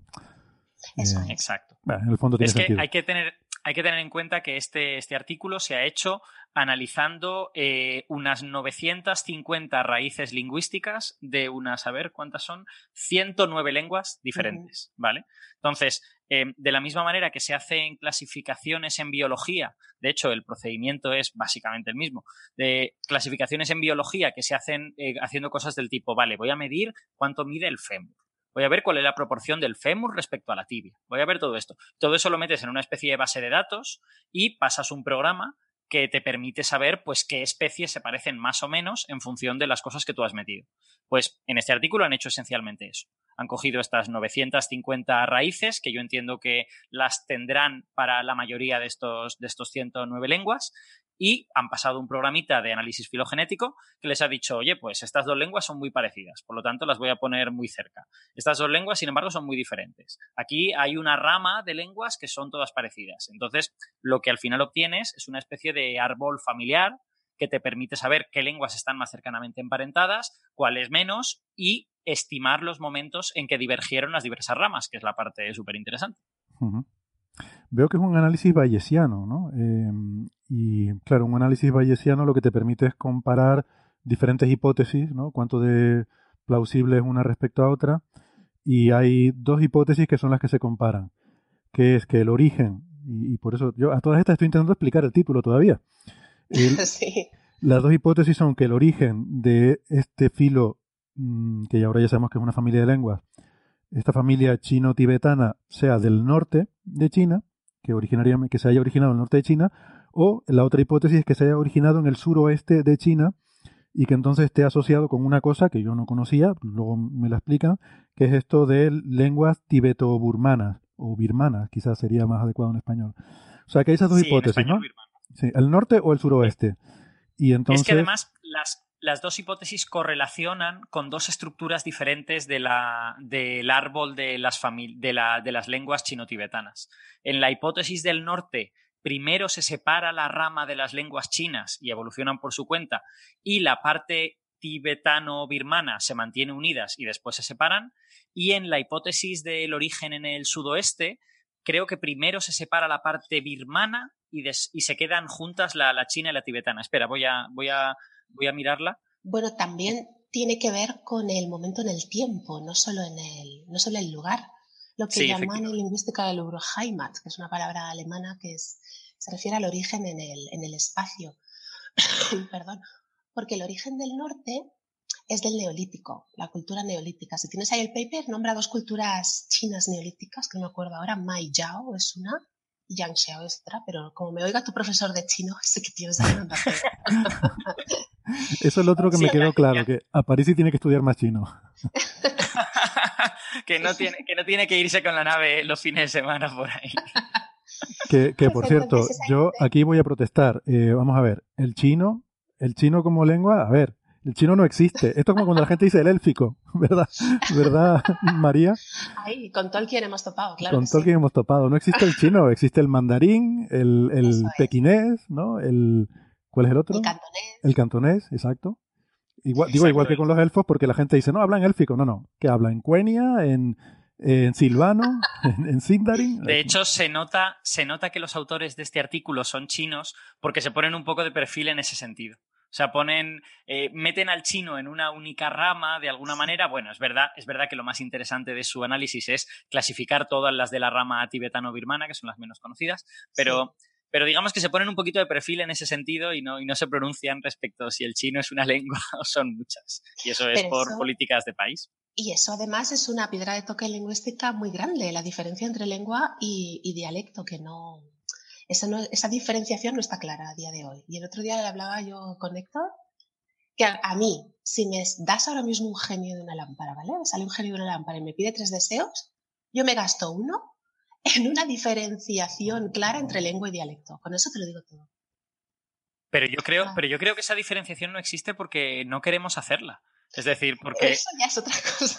sí. Claro, es que quiero decir, uno podría establecer normas y decir, como cuando definimos planeta, ¿no? Pues voy a definir dialecto como esto y lengua como esto otro, punto pelota. Lo que pasa es que la gente no quiere, porque la palabra dialecto se No. entiende como subsidiario, como es dependiente de, y la palabra lengua se entiende como independiente. Y como hay cosas políticas de gente que no quiere decir que es subsidiaria o que gente que quiere decir que no sé qué, Ya. pues nadie está interesado en definir bien eso.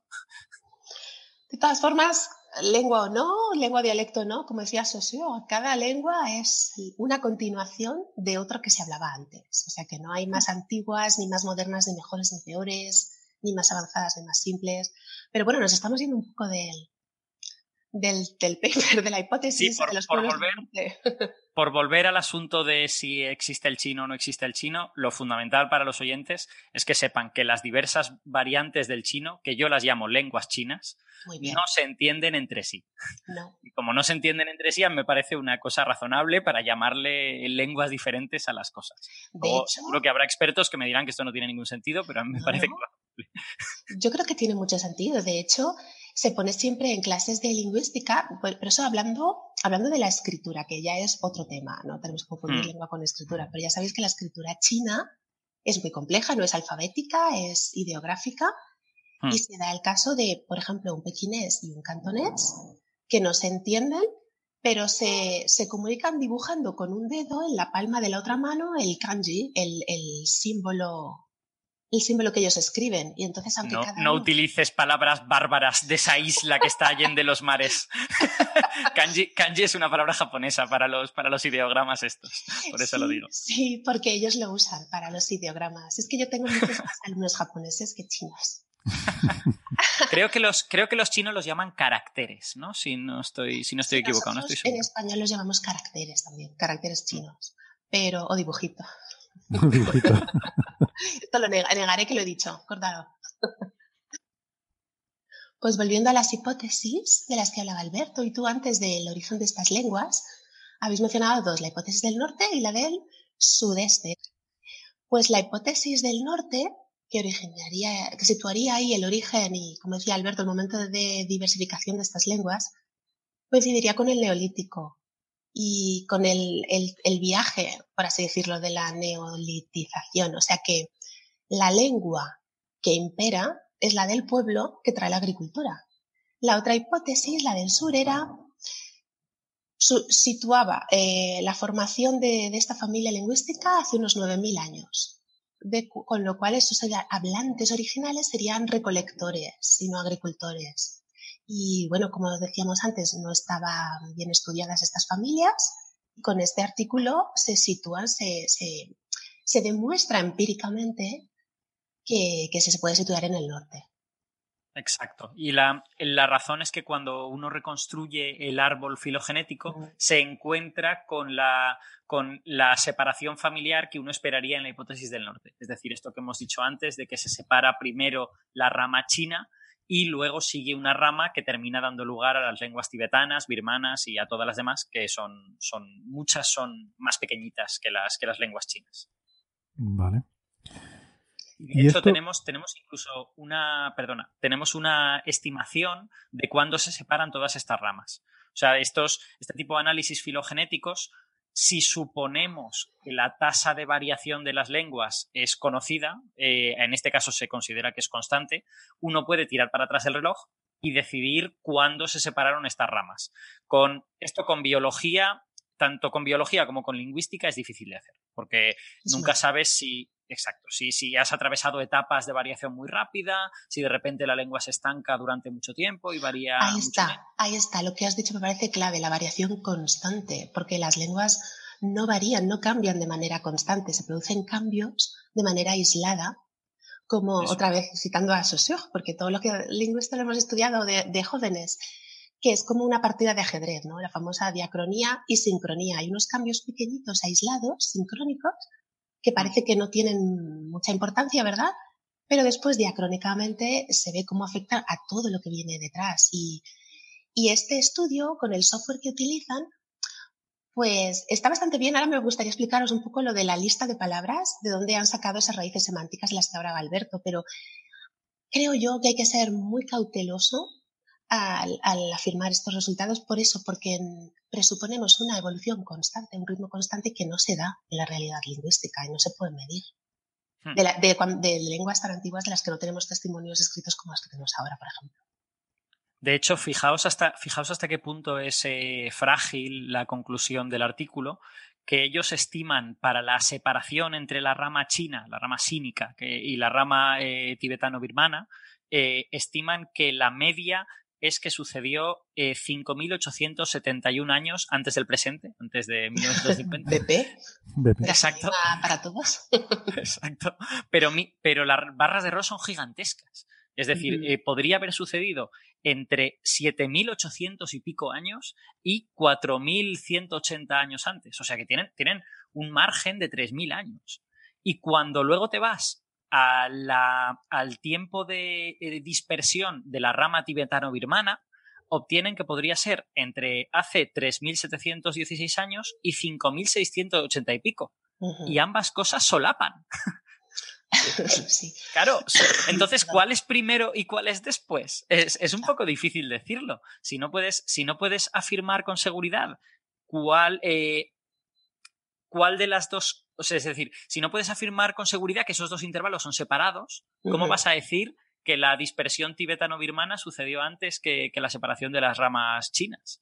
Sí, Entonces, es un poco frágil la conclusión, en mi opinión. Es frágil y hay que tomarlo con mucho cuidado, pero por otra parte es un primer avance. Es la primera mm. vez que se utiliza este tipo de, procesamiento del lenguaje natural para analizar estas lenguas, de las que no teníamos mm. ningún dato hasta ahora. Por eso por eso es tan importante, aunque todavía queda mucho camino, esto sí que es un filón, Héctor. un filón.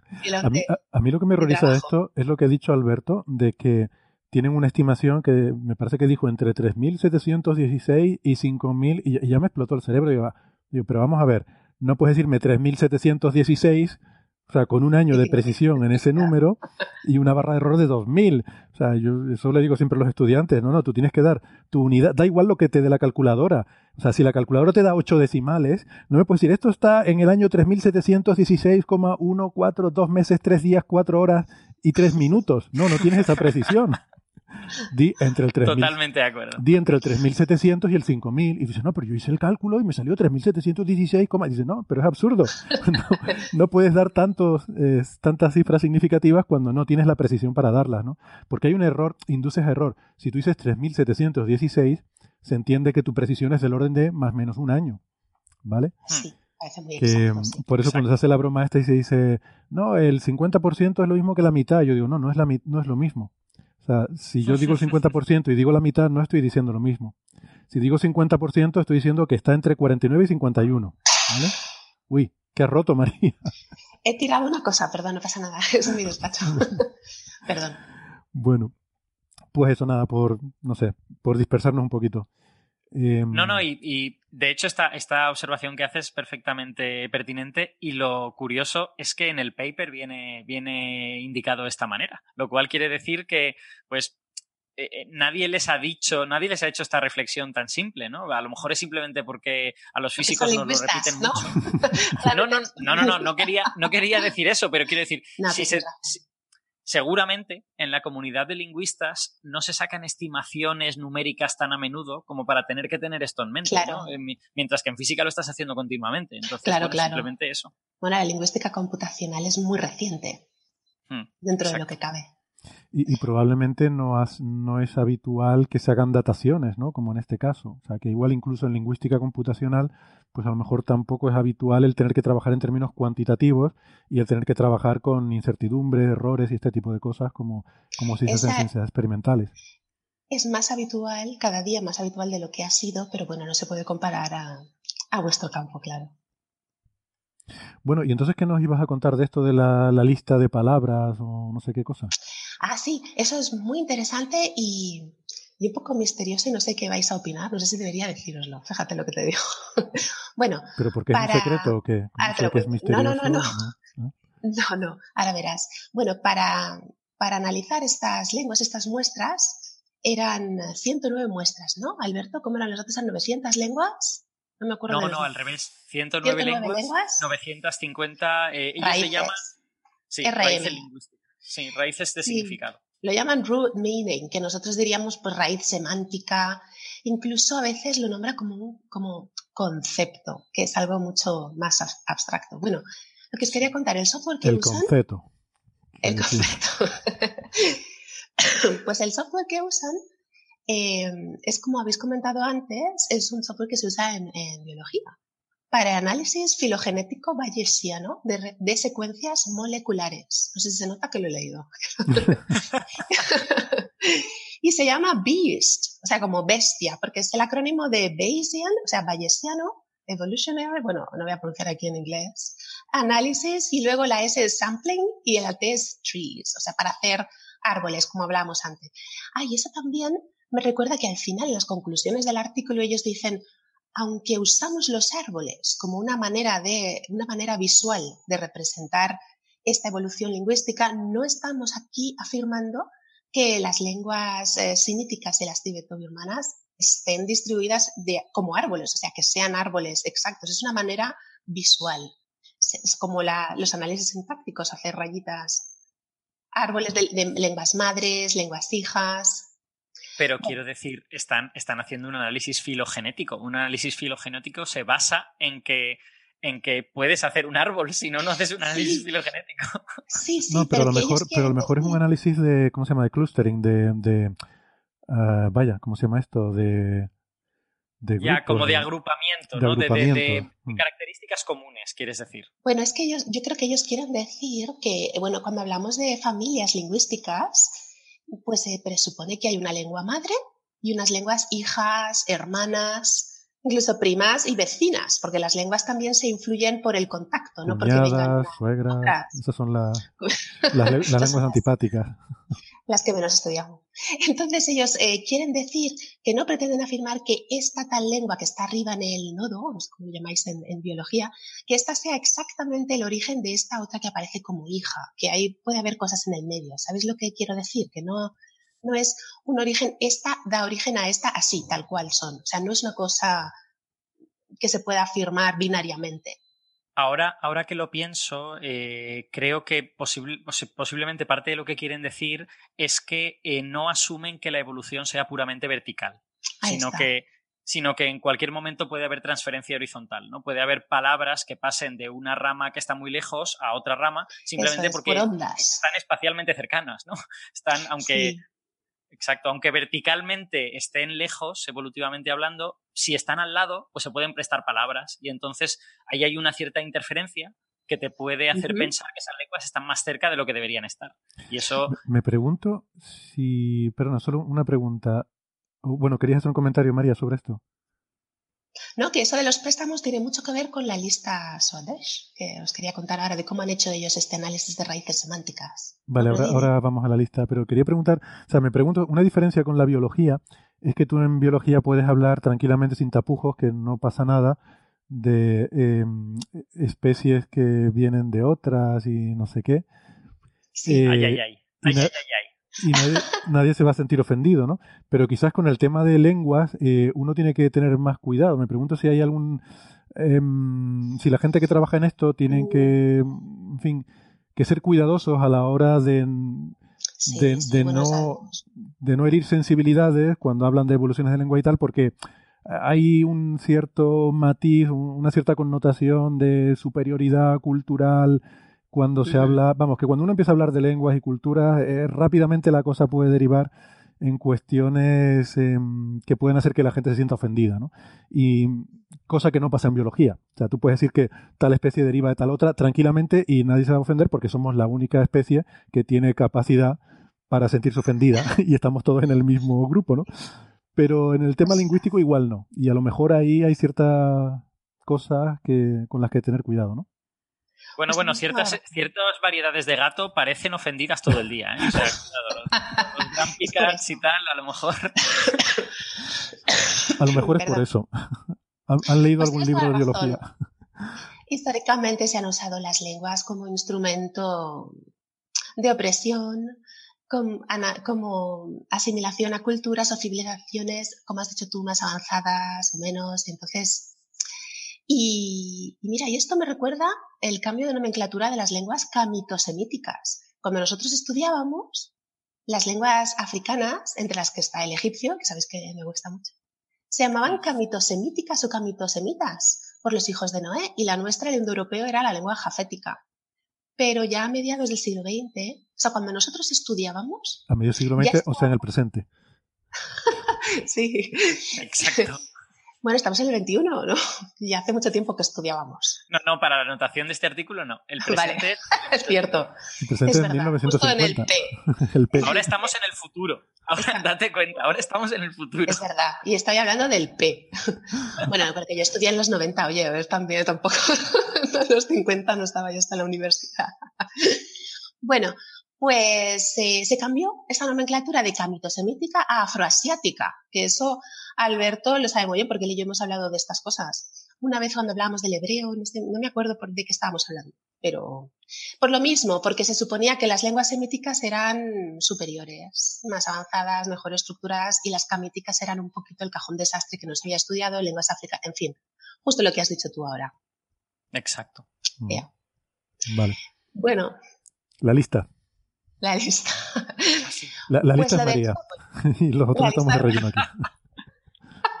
Venía aquí a hablar de mi lista. Pues el software este que se llama el BIST, como ya comentamos eh, Alberto y yo en el otro programa, tiene un paquete lingüístico para hacer estos análisis filogenéticos lingüísticos que se llama Babel. Y eh, es muy difícil Babel, de usar. muy, muy apropiado, ¿no? Eh, Claro. Esto me recuerda, no, no había Babelfish, no era Babelfish, no era un- el- uno de los primeros traductores que hubo, ¿no? Antes del de Google. Sí. Sí, Sí. señor. Por el pez este del libro que os gusta tanto. Sí, del, la guía del autoestopista galáctico, ¿no? La vida de autopista galáctico. Hitchhiker's Sí, Guide. señor. Sí, sí. Pues este, este Babel es muy difícil de usar de hecho, en su misma web, los, creadores te avisan de que no te desanimes. si, queréis podéis entrar en su página y te dice literalmente, no te desanimes, que esto la primera vez resulta muy complicado, no te eches para atrás, pero no te pongas a usar este programa sin ver los tutoriales. Te lo dicen así. Y además la, tienen un seminario, un workshop que se llama Taming the Beast, domando a la bestia que te, te, aconsejan que tú no te pongas a usarlo sin primero ver todas las instrucciones porque es bastante complejo. A mí esto, esto me llama la atención, debe de ser una cosa cultural también, porque en física hay algunos códigos que son infumables. O sea, hay, códigos que son verdaderamente infumables, pero nadie te avisa para que no te... claro, es que aquí se supone que vamos a entrar muchos lingüistas que no estamos acostumbrados a usar este tipo de, de software de procesamiento de lenguaje natural. Yo defendiendo... No, yo creo, yo creo que se asume que los físicos vivimos en un estado de depresión y por lo tanto no va a suceder nada particularmente malo aunque no sepas usarlo. Pues ahora que lo pienso, ¿hay, hay alguna controversia como aquella con el, grupo este del Niels Bohr Institute sobre las detecciones del LIGO? Que mm, básicamente la gente del LIGO les decía, pero si los hemos invitado a que vengan para enseñarles a usar el programa, para enseñarles a hacer el, el análisis de las ondas gravitacionales y y, no quieren y lo están haciendo mal, ¿no? O sea que igual ahí hubiera sido un caso de eso de ponerles la etiquetita. No se ponga usted a, buscar gravitondas sin haber venido primero los tutoriales aquí en Caltech. Exacto. Bueno, pues sí, sí, una cosa parecida. El caso es que mm, los criterios de selección que han usado para el procesamiento de, de estos datos lingüísticos, como ha dicho antes Alberto, muy bien, los préstamos. Los préstamos es un problema bueno, no un problema realmente, sino que es un factor muy importante a la hora de tener en cuenta si dos lenguas están emparentadas. Si tienen palabras que se parecen es porque una viene de otra, porque comparten un antepasado común, una lengua originaria común, o porque han estado en contacto y una lo ha tomado prestado de la otra.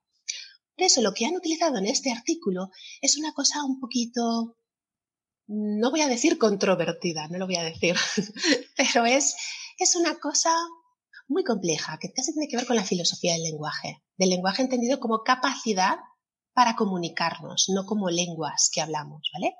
Entonces, pensad en los, lo que llamamos étimos. De ahí viene la palabra etimología. Étimos también se llaman cognados en algunas partes de países de habla hispana.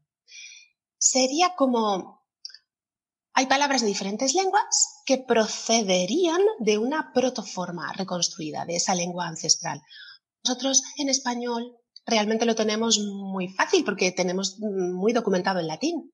Por ejemplo, un étimo de hijo sería filius en latín o oculum sería el étimo de ojo, por ejemplo, ¿vale? De ojo, oír, uy, en francés, en catalán. Entonces, para una reconstrucción filogenética, los lingüistas lo que hacen es seleccionar palabras que supuestamente sean muy resistentes a los préstamos lingüísticos. No sé cómo llamar estas palabras, como primordiales, como palabras que tienen que existir en tu lengua, que las necesitas cada día. No, no puedes esperar a que venga alguien a darte esa palabra. Y eso es lo que llaman la lista Swadesh, porque es un lingüista estadounidense, se llama Morris Swadesh, pero mm, después se nacionalizó mexicano por cuestiones personales que nos voy a contar cotilleos lingüísticos, pero mm, después él escribía también en español y firmaba como Mauricio Suárez, o sea que se puede, es muy accesible. Le gustaba el tequila. Y, le gustaba el tequila? ¿Por qué? No sé, digo yo, si a lo mejor ese era el motivo personal que no nos puedes decir. Creo que tenía que ver con, con, una mujer, ¿eh? pero bueno. Ah, vale, vale. Eso ya, eso ya no Le gustaban las mujeres. No, que se casó, mujer. Que, ah, O sea, hombre, se casó y se nacionalizó. En fin. Pero no hace falta nacionalizarse para casarse. Bueno, yo qué sé, no, me da igual la vida de este señor. Por amor, a, por amor a la cultura de su esposa, se nacionalizó, se fue a vivir a México, estuvo trabajando allí, muchos de sus libros los publicó allí ya en español. En fin, muchachos. Cotilleos, al final los has contado.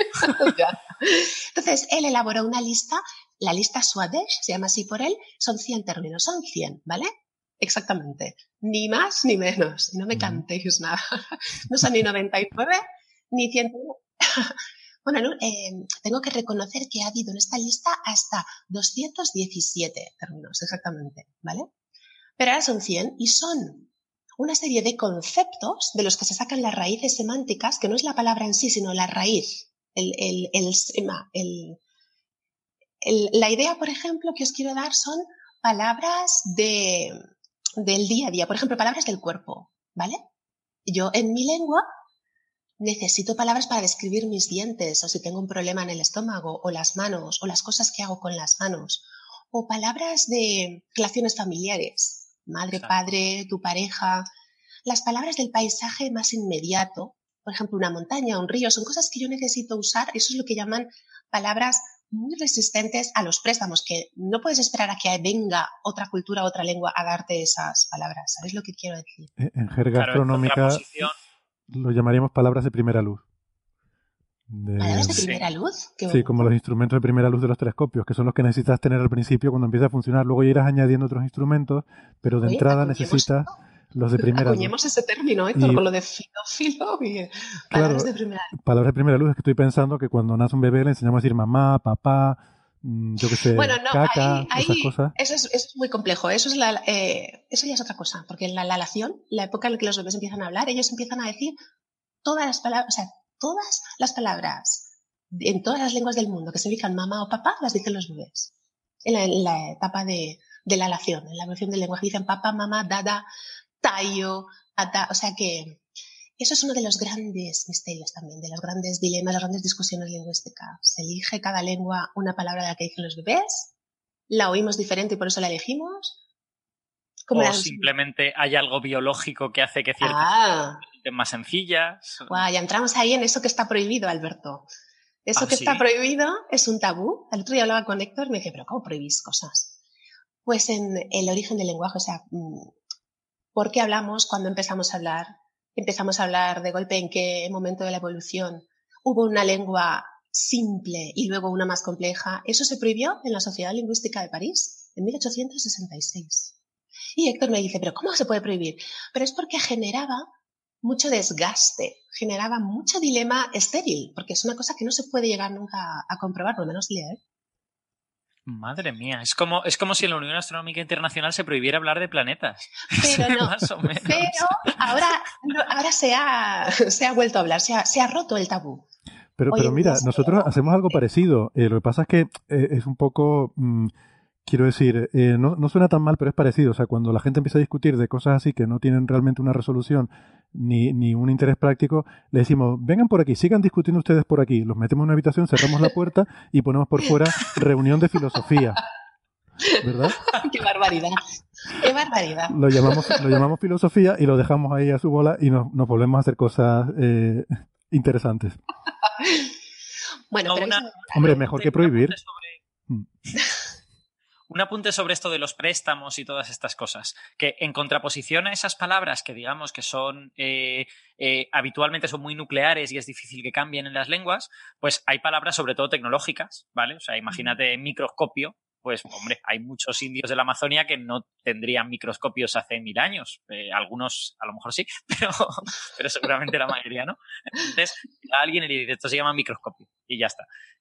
Pero también hay entre las cosas que se prestan muchos, digamos, usos sociales de alta, eh, usos asociados al poder y a, las, y a las cosas del poder. Y hay un ejemplo muy bonito precisamente en las lenguas sino-tibetanas, que es que, bueno, y que, y que de hecho pervade a todas, a todas las lenguas asiáticas, que es que habitualmente esas lenguas tienen eh, estructuras honoríficas de segunda persona.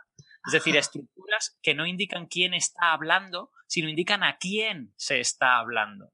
Usas una, usas una forma ligeramente diferente cuando hablas con un amigo muy cercano que cuando hablas con alguien con quien quieres tener mucho respeto.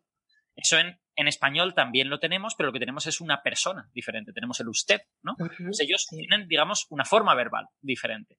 Y eso se presta mucho, porque cuando una cultura, que en este caso probablemente fue la China, eh, se hace muy hegemónica, las culturas de alrededor les imitan. Y si los chinos tienen este tratamiento de cortesía honorífico, pues tú digamos que te inventas uno. Y en japonés también tienes, en coreano también tienes, y son lenguas que no son de esta familia, son lenguas muy, muy diferentes filogenéticamente. Eh, tengo una pregunta, María, que te la iba a hacer antes y me olvidé. Cuando hablabas de la evolución de las lenguas y que no es una, una evolución constante, sino que tiene como, como saltos y demás, em, hay, o sea, ¿se, ¿se, ha medido ese ritmo de evolución, aunque sea en promedio? ¿Hay alguna forma de, de medir a qué, a qué velocidad cambia una lengua y es diferente en diferentes culturas. Eh, uno pensaría que una cultura más hegemónica, como dice Alberto, a lo mejor tenga unas estructuras más rígidas que, que, que, mantienen la, la lengua eh, durante más tiempo y que evoluciona más lento y que a lo mejor eh, culturas quizás mm, pues que no, no, son tan dominantes, a lo mejor son más laxas en ese sentido, ¿no? ¿O no tiene relación? Sí, tiene mucho sentido eso que dices, pero todo depende de los documentos, de los testimonios de los que disponemos. Cuando no tenemos documentos escritos, como es el caso de estas lenguas tan antiguas, se considera la, la protolengua es una lengua reconstruida. Entonces nosotros podemos medir, de hecho en este artículo lo miden también, la, la distancia temporal entre cambios. Podemos medir, podemos saber cuándo ha tenido lugar ese cambio según también la, el, el viaje de esas personas, de esos pueblos, su, traslado a través del territorio. Y ahí nos va dejando restos de diferentes técnicas agrícolas que conocían o un diferente tipo de cereal y tú puedes ver si existía aquí ya en esta época, cómo podemos reconstruirlo para llegar hasta ahí. Hay todo un camino en el medio. Eso es lingüística histórica, lingüística comparada. Es, es, muy, es muy complejo, no se lo puedo explicar así en un momento, pero este software estos elementos, este software de procesamiento del lenguaje natural del que disponemos ahora, que no se ha tenido antes, pues esto ayuda muchísimo y por eso están proliferando este tipo de estudios que sistematizan, formalizan la lengua. Y volviendo a lo que decías de los, las raíces semánticas, mm, lo, lo quiero decir por lo que estamos hablando, porque esto, aunque se han sistematizado, se han tenido que comprobar manualmente. Manualmente cada raíz semántica está anotada computacionalmente, pero se han tenido que, revisar manualmente porque puede tener una misma raíz, puede tener dos acepciones. Y en el, en el, paper da un, ejemplo de crack. ¿Era crack? Sí, crack.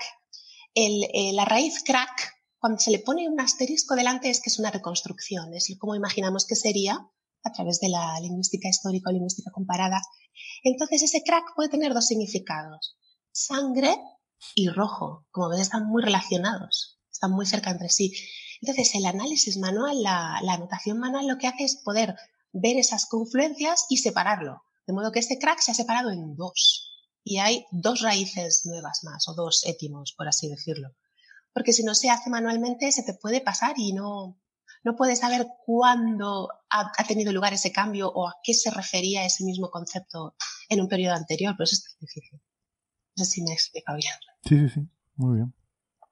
Y una cosa que hace que eso me ha costado a mí más entenderlo, el análisis bayesiano, que seguramente vosotros me podéis explicar mejor que yo, es eh, ¿cómo, ¿cómo, han tratado estos datos. O sea, si, si, uno de los conceptos de la lista SODES estaba registrado en, en, una de estas lenguas, aunque no dispongamos de una palabra o de una raíz semántica, en sí se le, eh, asigna un valor cero, ¿vale? Si el concepto no aparece por ninguna parte, si no aparece en ninguna parte en la base de datos de las lenguas que tenemos, pero se considera que es una de esas palabras de luz que tú has dicho antes, si es una de esas palabras que tienen que existir, que son tan primarias y no tenemos ningún registro, pues ellos han considerado que el estudio no es bastante amplio, no está bien lo suficientemente documentado, entonces le ponen una interrogación, porque tienen una base de datos que te la puedes descargar también de donde tienen ellos su repositorio. Y en esa base de datos tú ves cómo lo han, cómo está sistematizado cada una de esas raíces y después cómo ellos manualmente han ido cambiando a lo que comentábamos antes. Porque el hecho de que no tenga la raíz semántica no significa que no exista en esa lengua. Puede ser que no tengamos bastante documentación. Por eso es tan complicado y es un, es un primer paso. Ya, ya. Me mola que Alberto dice que sí, o sea que parece que está de acuerdo conmigo. Sí, sí, sí, no, que vamos, eh, además estaban todas estas, todos estos matices me, hacen pensar hasta qué punto de verdad esto es súper parecido a la biología, ¿no? Porque a, lo mejor después de contarles todas estas, todos estos pequeños problemas, la gente dice, joder, es mucho más difícil clasificar una lengua que clasificar un ser vivo. Pero es que a los seres vivos les pasa exactamente las mismas movidas, ¿eh?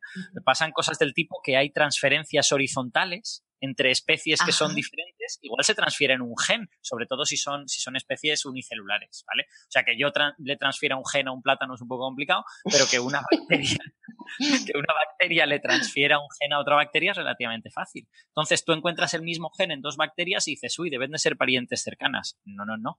A lo mejor no. A lo mejor está aquí ha pasado otras cosas, ¿no? Em, y bueno, y hay, hay todo tipo de fenómenos que eh, iba a decir imitan, no es verdad, no imitan esto, pero tienen el mismo efecto que todas estas cosas que tú has dicho. Y es, es muy curioso cómo, de alguna manera, la naturaleza eh, se, se, imita a sí misma en diferentes escalas, ¿no? Que tendrá que ver la evolución biológica con la lingüística y, sin embargo, encuentras fenómenos parecidos en una y en otra. Sí. Y este, este software, de hecho, que volvemos a, a de nuevo esta analogía entre las dos situaciones, ¿no? Porque fue originariamente hecho para para otro tipo de, análisis. Em, creo que está en GitHub, ¿no? El repositorio, ¿verdad, María? Está disponible. O sea, que cualquiera puede ir y cogerlo. Sí, sí, cualquiera puede usarlo siguiendo las instrucciones, como decíamos antes.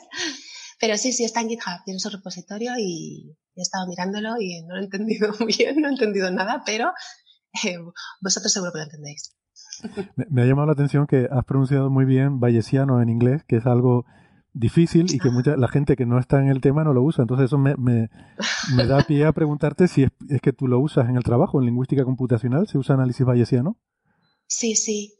Nosotros usamos esto por, por el, el hecho binario, ¿no? De lo tiene o no lo tiene. O sea, este rasgo lingüístico está o no está. Es como un más menos de toda la vida, pero sí, lo usamos mucho. Pero yo trabajo en transferencias sintácticas. Es otro, otro mundo. Gracias por, por decirme eso.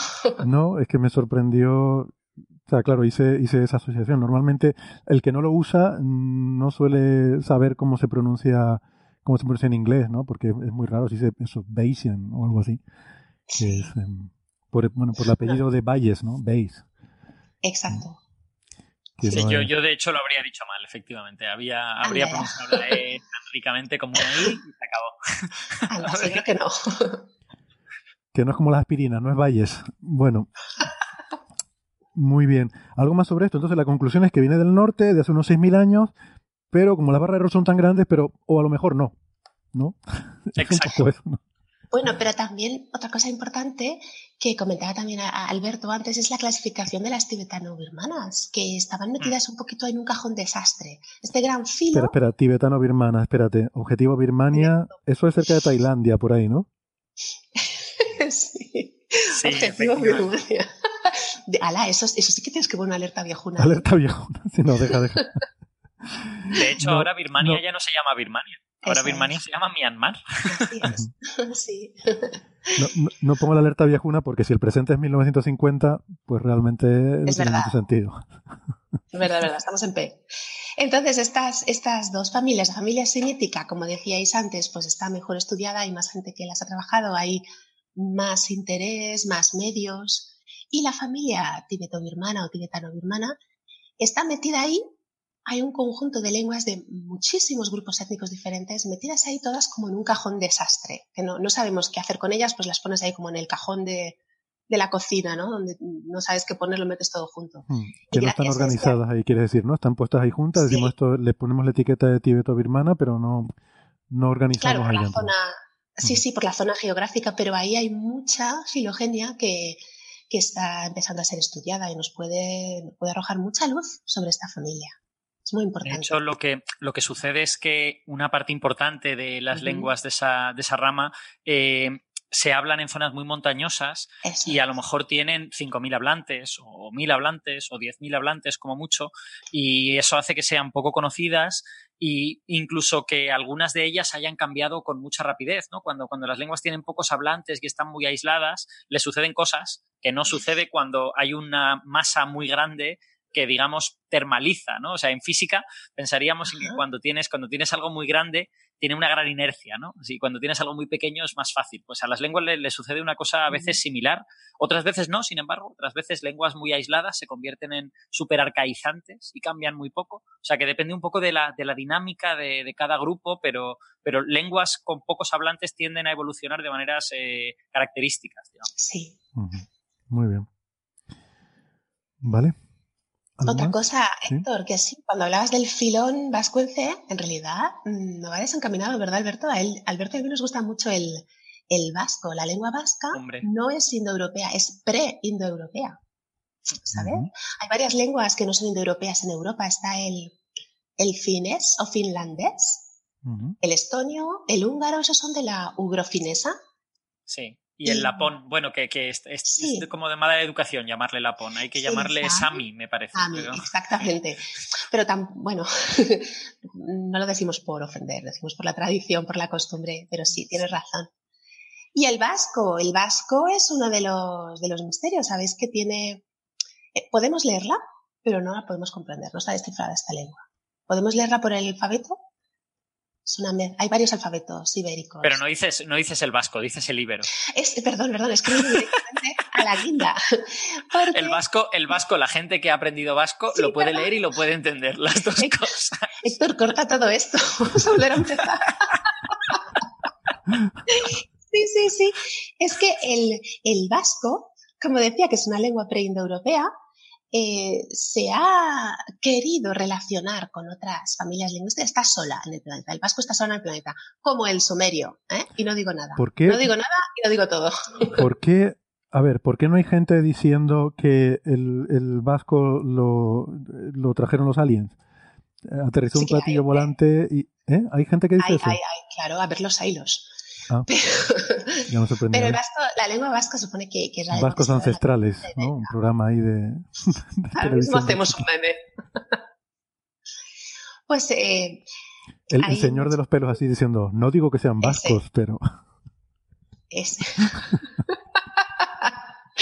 Alberto se está riendo, pero no le oyes porque tiene el teléfono, el teléfono, el micrófono cerrado. Tiene el micrófono muteado. Es, que, yo muteo porque no, si me pongo a reírme no quiero molestar. Total, que yo me he abalanzado con el ibérico porque es una hipótesis que nos gusta. Mm, no se puede mostrar todavía, hay que, hacer, hay que decir esto con muchísima cautela, ¿vale? No digo que el vasco esté relacionado con, con, la lengua ibérica que se hablaba originalmente en la península, no lo digo, pero hay muchos estudios al respecto. También está relacionado con la familia líbico-bereber del norte de África y, y bueno, hay mucho, es un filón realmente, hay mucho trabajo, hay que investigar. Pero es verdad que eh, hay mucho, mucho estudio toponímico, sobre todo la toponimia, los nombres geográficos, nombres de montañas, ríos, hay ciudades, nombres de pueblos que están debajo de una montaña que se parecen en la, en la geografía. Entonces, mira, tengo aquí un ejemplo, lo he impreso y os lo voy a leer sobre el vasco-iberismo. Aquí me van, a, me van a echar de todo, pero mira, por ejemplo, uno de los topónimos más referidos dentro de la cuestión vasco-ibérica es Aspe. Y lo digo porque está aquí en Alicante, que es mi tierra. En la ciudad de Aspe hay un peñón, mm, está debajo de un, peñón, una roca, y hay varios topónimos en la península que se llaman de que tienen una forma similar. Por ejemplo, Aspe en Huesca eh, Aspa en Lérida, Aspa en Navarra, Aspa en Vizcaya. Entonces, no digo que sea, pero se podría relacionar con el vasco aspe, que significa bajo la roca, de as, que es una variante de ais, que es peña o roca, en una palabra compuesta unida con el sufijo pel o be, debajo de o al pie de.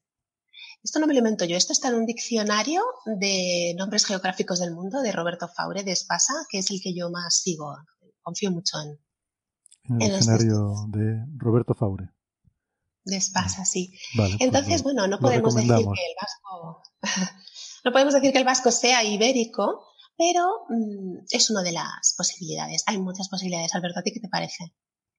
no, solo iba, solo iba a apuntar que la, eh, de hecho la única relación eh, filogenética más o menos aceptada por consenso del vasco con alguien es con una lengua ya extinta, que es el aquitánico, que está, se hablaba en, digamos, la parte suroeste de Francia, bueno, curiosamente donde ahora también se habla vasco, pero en una región más grande que esa, y la, las pruebas de su relación son básicamente por toponimia. O sea, tú, tú analizas la toponimia de estos pueblos aquitánicos y resulta pues que se parece un montón a la toponimia eh, vasca actual y vasca antigua de aquella época. Entonces, ahí sí que ves una relación. Luego, eh, desde luego el vasco está lleno de hipótesis más o menos aventuradas que lo relacionan con, muchas cosas. A mí me... Demasiadas. Sí, exacto. A mí me hizo mucha gracia una que posiblemente sea, no, no, sea buena, pero que lo relacionaba con lenguas del Cáucaso, ya ves, del otro ¿Ah, lado de Europa, ¿no? Porque como las lenguas del Cáucaso también están como aisladas y tal y cual, decían, no, esto sería pues como un montón de lenguas que llenaban toda Europa y que solo ha quedado en los extremos, solo ha quedado aquí y allá, ¿no? Y bueno, pues encontraban unos prefijos que en las lenguas del Cáucaso son productivos, unos prefijos que se pueden poner y quitar, y que ellos decían que en el vasco estaban como petrificados, ¿no? que, que, ya nadie los, los, veía como prefijos. ¿no? Bueno, pues es una hipótesis que está ahí, pero, posiblemente sea un poco aventurada. Sí, hay que tener mucho cuidado cuando se afirman este tipo de cosas. Desde mi punto de vista, no hay más que hipótesis, como dices tú, y hay que ser cauteloso. Hay que hablar de posibilidades, opciones que no son nada más que eso, posibilidades. Y nada, si mm. quieres hablar de las lenguas sinéticas, Alberto, que está estudiando chino,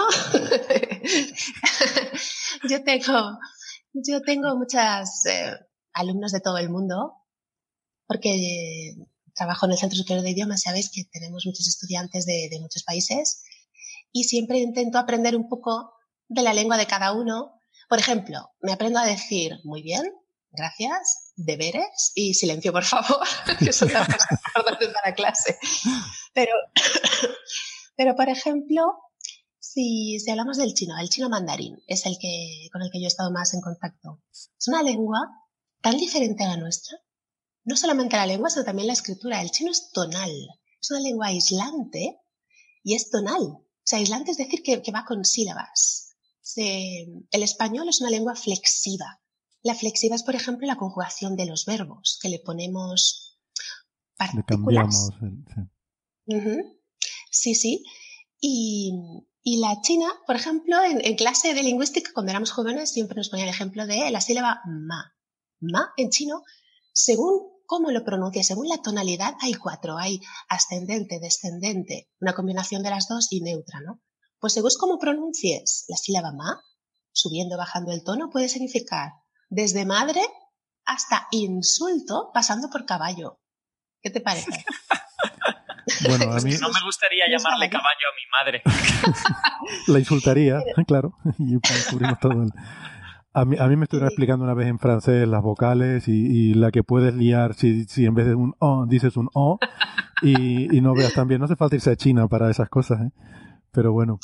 Bueno, y bueno, nos voy a contar más rollos chinos, pero la escritura sí. Ya hemos hablado antes de la escritura que, es ideográfica, no es alfabética. Entonces, una cosa que se preguntan mucho mis alumnos cuando ven a, otro alumno de nacionalidad china usar un diccionario es ¿cómo lo buscas? ¿No? ¿Cómo lo buscas si no tienes un orden alfabético? Tienen que buscar el radical de esa palabra y luego el número de trazos que tiene. Y ya está. Ahí ahora dejo esto y me alejo lentamente. No, es una, es una cosa muy graciosa porque yo estoy, yo estoy ahora aprendiendo en ratos libres, así que voy muy lento. Estoy aprendiendo japonés y es muy gracioso porque a la hora de leer, yo no sé cómo se pronuncia la enorme mayoría de los kanjis. sí.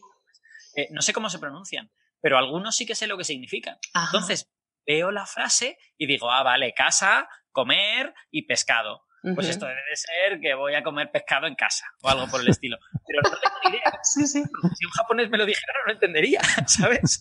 Entiendo, totalmente. Te entiendo. Hay una como separación de las dos cosas que es muy curiosa en ese sentido y que yo creo que hace que la mente te funcione de una manera un poquito diferente ¿eh? cuando, cuando uh, Si entramos en otro tabú, ¿eh? Lengua y pensamiento.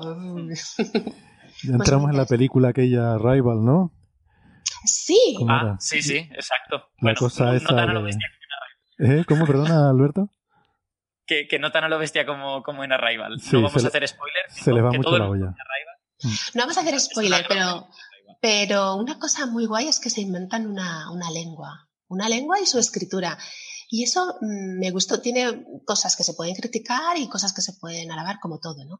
Pero todas las lenguas del planeta nuestro, todas las que conocemos tienen, están relacionadas, todas. Todas. Y le dice eh, Moreno Cabrera, a mí me gusta este estudio, que todas las lenguas se, se parecen y pueden, podemos llegar a afirmar que hay una dimensión humana universal entre todas las lenguas. Todas tienen una estructura, todas tienen un sujeto, todas tienen palabras que son verbos, que expresan acciones, se, se, se, usan de manera diferente. Como hablábamos antes, la flexión verbal española no tiene nada que ver con la china. Por ejemplo, en China, me duele el estómago, dirían yo doler, yo estómago doler, ¿vale? Cambiarían el orden de sujeto, verbo, etcétera. Pero todas tienen la misma, la misma base. No sé si explico lo que quiero decir. Y la sí, Fíjate, ¿no, te parece que les pasa lo mismo eh, estudiando las lenguas que lo que pasa estudiando la biología? Que es que en la Tierra solo tenemos Ajá. una muestra.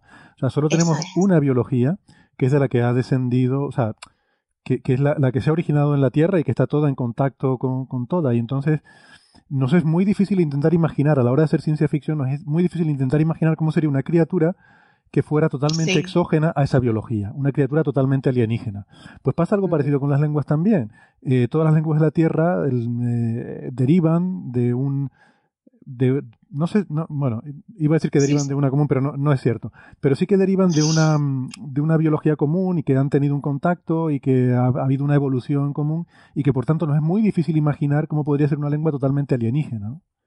Exactamente, ahí lo has explicado perfectamente, sí.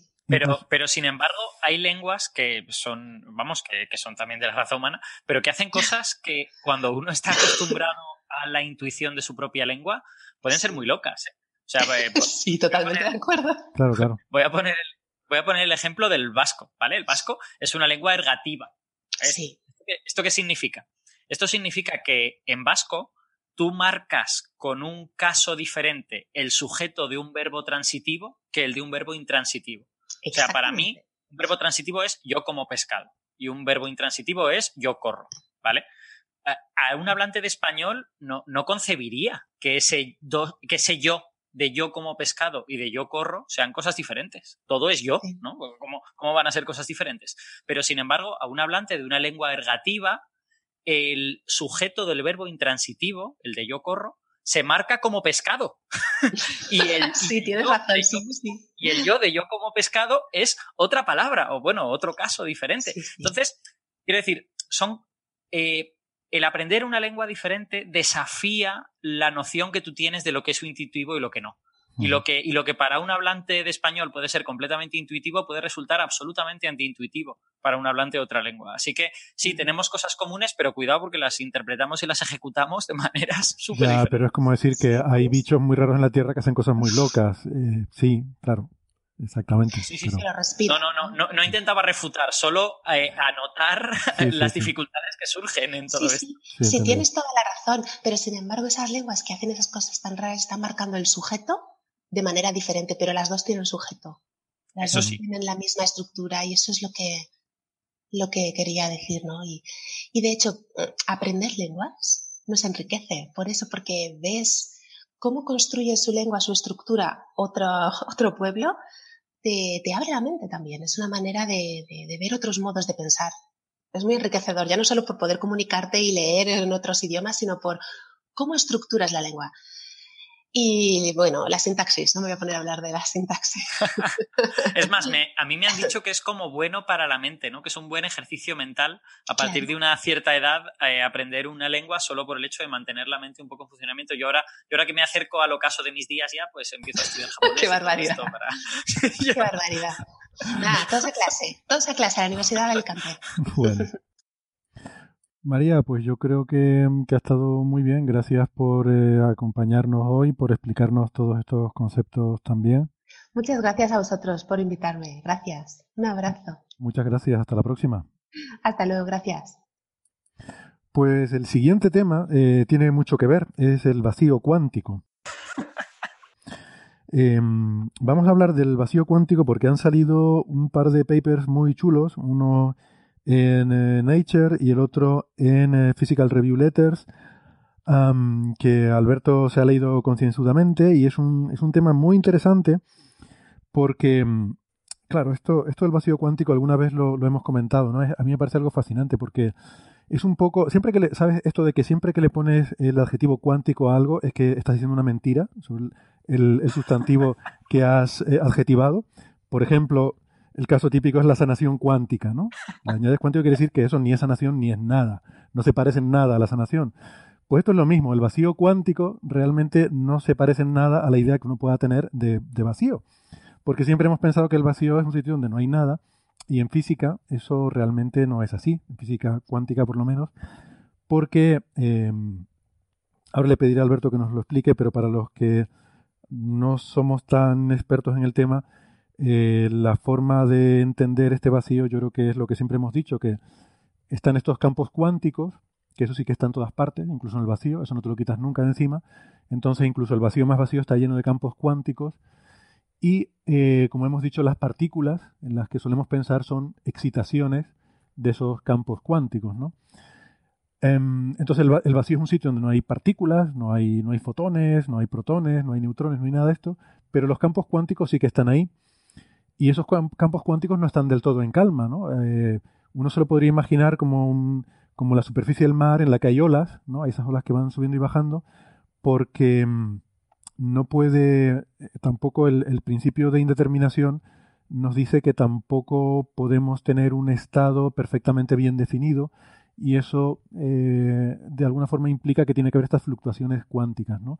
Y que esto da lugar a estos pares de partícula-antipartícula de los que hemos hablado muchas veces, que eh, pueden existir en instantes de tiempo muy breves, son partículas virtuales, porque solo pueden existir en tiempos de vida más breves que el tiempo de Planck, que son una cosa pequeñísima que está totalmente fuera del alcance de lo empírico. Entonces, el vacío está lleno de cosas, pero que no podemos realmente medir, no podemos acceder a ellas, está fuera del mundo empírico eh, porque ocurren a escalas que son eh, en las escalas fundamentales, ¿no? escalas de Planck, del espacio y del tiempo. Pero sin embargo, mm, sí que hay experimentos que estamos empezando a hacer que nos hablan de cuál es la estructura subyacente de ese vacío, de esas fluctuaciones que tenemos ahí, de esas partículas que se crean y se destruyen. Esto me parece alucinante, Alberto.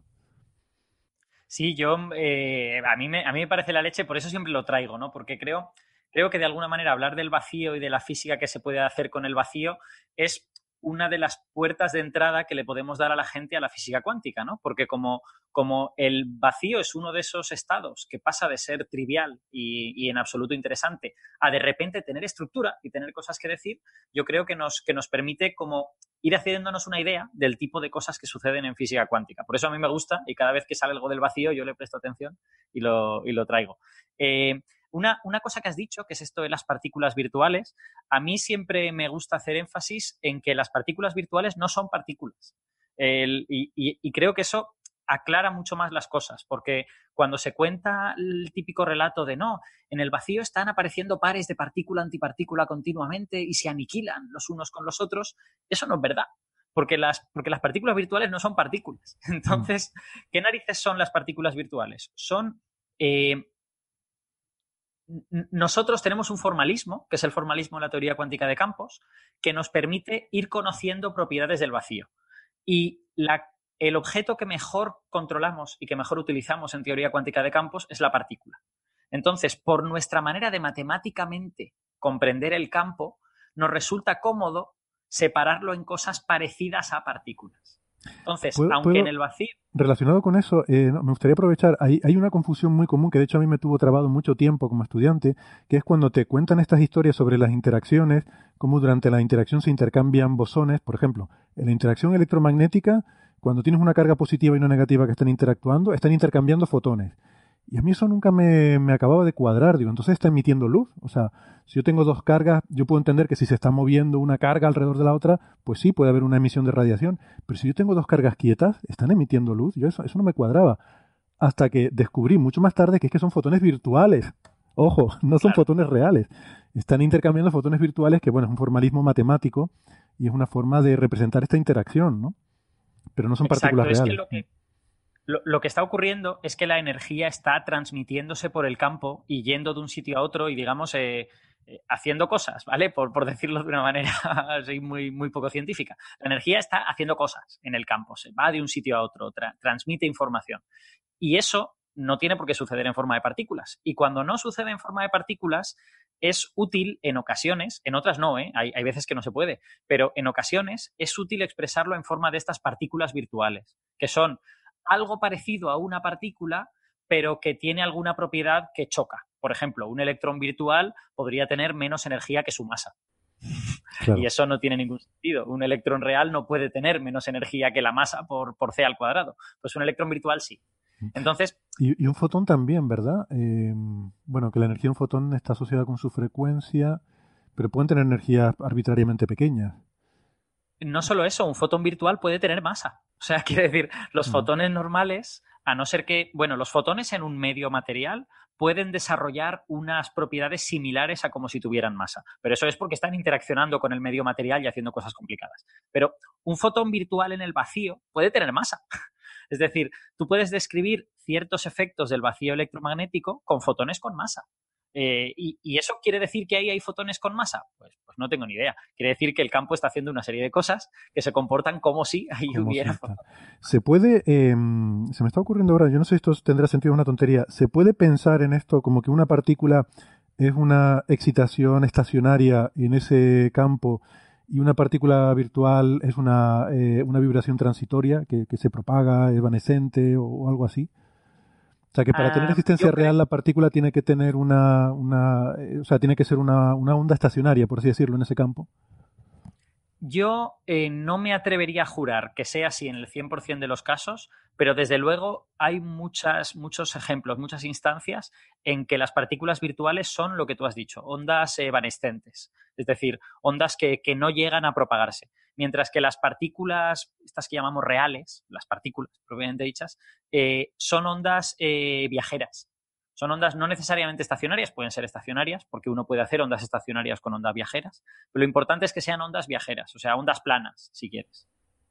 Vale. Entonces, em, por ejemplo, eh, eh, la gente puede haber oído hablar de cosas como el efecto túnel, ¿no? El, el efecto túnel es que tú le pones una barrera a una partícula y eh, esa partícula que no tiene energía suficiente, que tú la lanzas y sabes que no tiene energía suficiente para superar esa barrera, en un número pequeño de los casos es capaz de pasar al otro lado de la barrera. Y eso se dice que ha hecho efecto túnel, ¿no? A través de la barrera y ha pasado al otro lado. Bueno, pues efectivamente, eso que está sucediendo en el interior de la barrera se describe con una onda evanescente y eh, uno lo puede describir mediante partículas virtuales. O sea, puede, puede, utilizar el formalismo, aunque no suele utilizarse, pero puede utilizarlo. Bueno, pues de lo que queríamos hablar es de estos dos experimentos que, que han salido publicados en estos dos papers, que es muy interesante porque a mí me da la impresión, eh, Alberto, de que nos describen el vacío casi como un medio material. O sea, les pasan cosas a eh, las partículas en este experimento, a los fotones, en estos experimentos, que se comportan como si fuera un medio material. Esto no quiere decir que haya un éter ni que haya un medio material, pero de alguna forma es como si, ¿no? Tiene, tiene un poquito ese morbo. Entonces, eh, lo que, en realidad lo que, lo que ocurre, y no hace falta ser un medio material para esto, perdona, perdona Sí, la sí. interrupción. Eh, lo que ocurre es que el vacío interacciona con las cosas. Entonces, de la misma manera que la materia interacciona con unos fotones que tú le lanzas, el vacío también. Entonces, lo que estás viendo es pues esa interacción, ¿no? Y, y puedes medir el resultado de esa interacción, aunque el vacío no pueda. Bueno, ahora, ahora no quiero hacer spoiler, pero bueno, ahora, ahora nos lo contarás, pero va- veremos que algunos de estos efectos son efectos típicamente medidos y, y- que se dan cuando la luz se propaga por un medio material, ¿no? Eh, pero bueno, em, tenemos, como digo, dos letters, em, una en Nature de, de unos investigadores de Zurich, em, Ileana Cristina Benea Kelmus es la primera autora.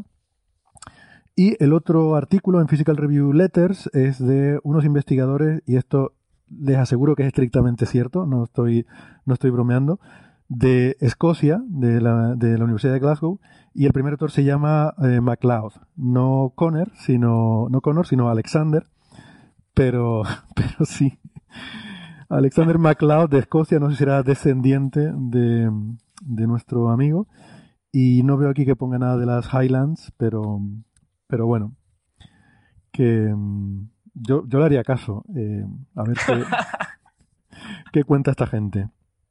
¿Qué nos cuenta esta ¿Cuál gente? quieres, cuál quieres que contemos primero? ¿Cuál, cuál Vamos a empezar, vamos a empezar por MacLeod, porque, porque es más molón. Bueno, eh, no, quizá, quizás sea mejor empezar por el artículo de la gente de Zurich, porque creo que puede servir como mejor introducción para el otro, ¿no? Eh, comentar Sí, primero lo que se además, dice. El de MacLeod es un análisis teórico. ¿eh? El, de, el de MacLeod todavía no se ha podido tener un dispositivo experimental para medirlo y, y, de hecho, por desgracia, concluyen que estamos un poquito lejos de ello. Pero, pero bueno, el, el- mientras que el otro, el de, el de Nature, sí que se ha medido experimentalmente. Hmm. Bueno, en el, el artículo de Nature lo que hacen es eh, utilizar una técnica muy bonita, utilizando un pulso láser extremadamente corto para excitar. No, esta, esta palabra es incorrecta. eh, para No, interaccionar. no pasa nada, estamos ya fuera de horario infantil. No, pues lo puedes decir. O sea, mayor, mayormente la, la idea es la siguiente. Tú quieres medir el vacío electromagnético, ¿vale? El vacío de los fotones. Ahora, fotones hay de muchos tipos. Fotones hay fotones visibles, fotones de rayos X, fotones de infrarrojos. Espera, porque igual la gente cuando dicen el vacío de los fotones o el vacío electromagnético va a pensar que esto qué quiere decir que hay diferentes. No, entiendo que lo que eh, lo que está diciendo es que queremos ver cuáles son las propiedades del campo electromagnético en el vacío, ¿verdad? Eh, Porque el, el vale, vacío tiene todo, manera tiene todos los campos, sí. Sí, es que en física de partículas es habitual de- eh, hablar de el vacío electromagnético o el vacío fuerte para referirse exactamente a esto que tú acabas de decir, a las, a las propiedades de el- ese campo en el momento en el que no hay excitaciones de partículas. Exacto. Y Es- cuando se habla el- del vacío de QCD, pues uno se refiere a eso. ¿no? Sí, es por aclararlo para que la gente entienda a qué nos estamos refiriendo. Sí. Eh, entonces, bueno, de, de fotones uno tiene de muchos tipos y claro, cada uno, cada uno de ellos tiene su po- pequeña porción del vacío electromagnético, ¿no? O sea, que uno tenga un montón de fotones visibles en un sitio no quiere decir que en ese mismo sitio no haya vacío infrarrojo. Tú puedes tener muchos fotones visibles y a la vez vacío infrarrojo, porque no tienes, porque no tienes fotones infrarrojos. Entonces, en este tipo de experimentos, se, uno se aprovecha de hecho de que el campo electromagnético es solo uno, pero tienes los fotones separados en todas estas clases. ¿vale? Entonces, eh, lo que hacen es hacer un pulso láser muy, muy breve de infrarrojo cercano, eh, de frecuencias en el orden de centenares de terahercios, pero ellos no van a querer medir eso. Cuando tú metas ese pulso láser en el sistema del que ahora hablaremos, pues obviamente ahí vas a tener fotones de esa frecuencia, por lo tanto no va a haber vacío. Pero tú lo que vas a hacer es medir el campo electromagnético a frecuencias 100 veces por debajo de eso.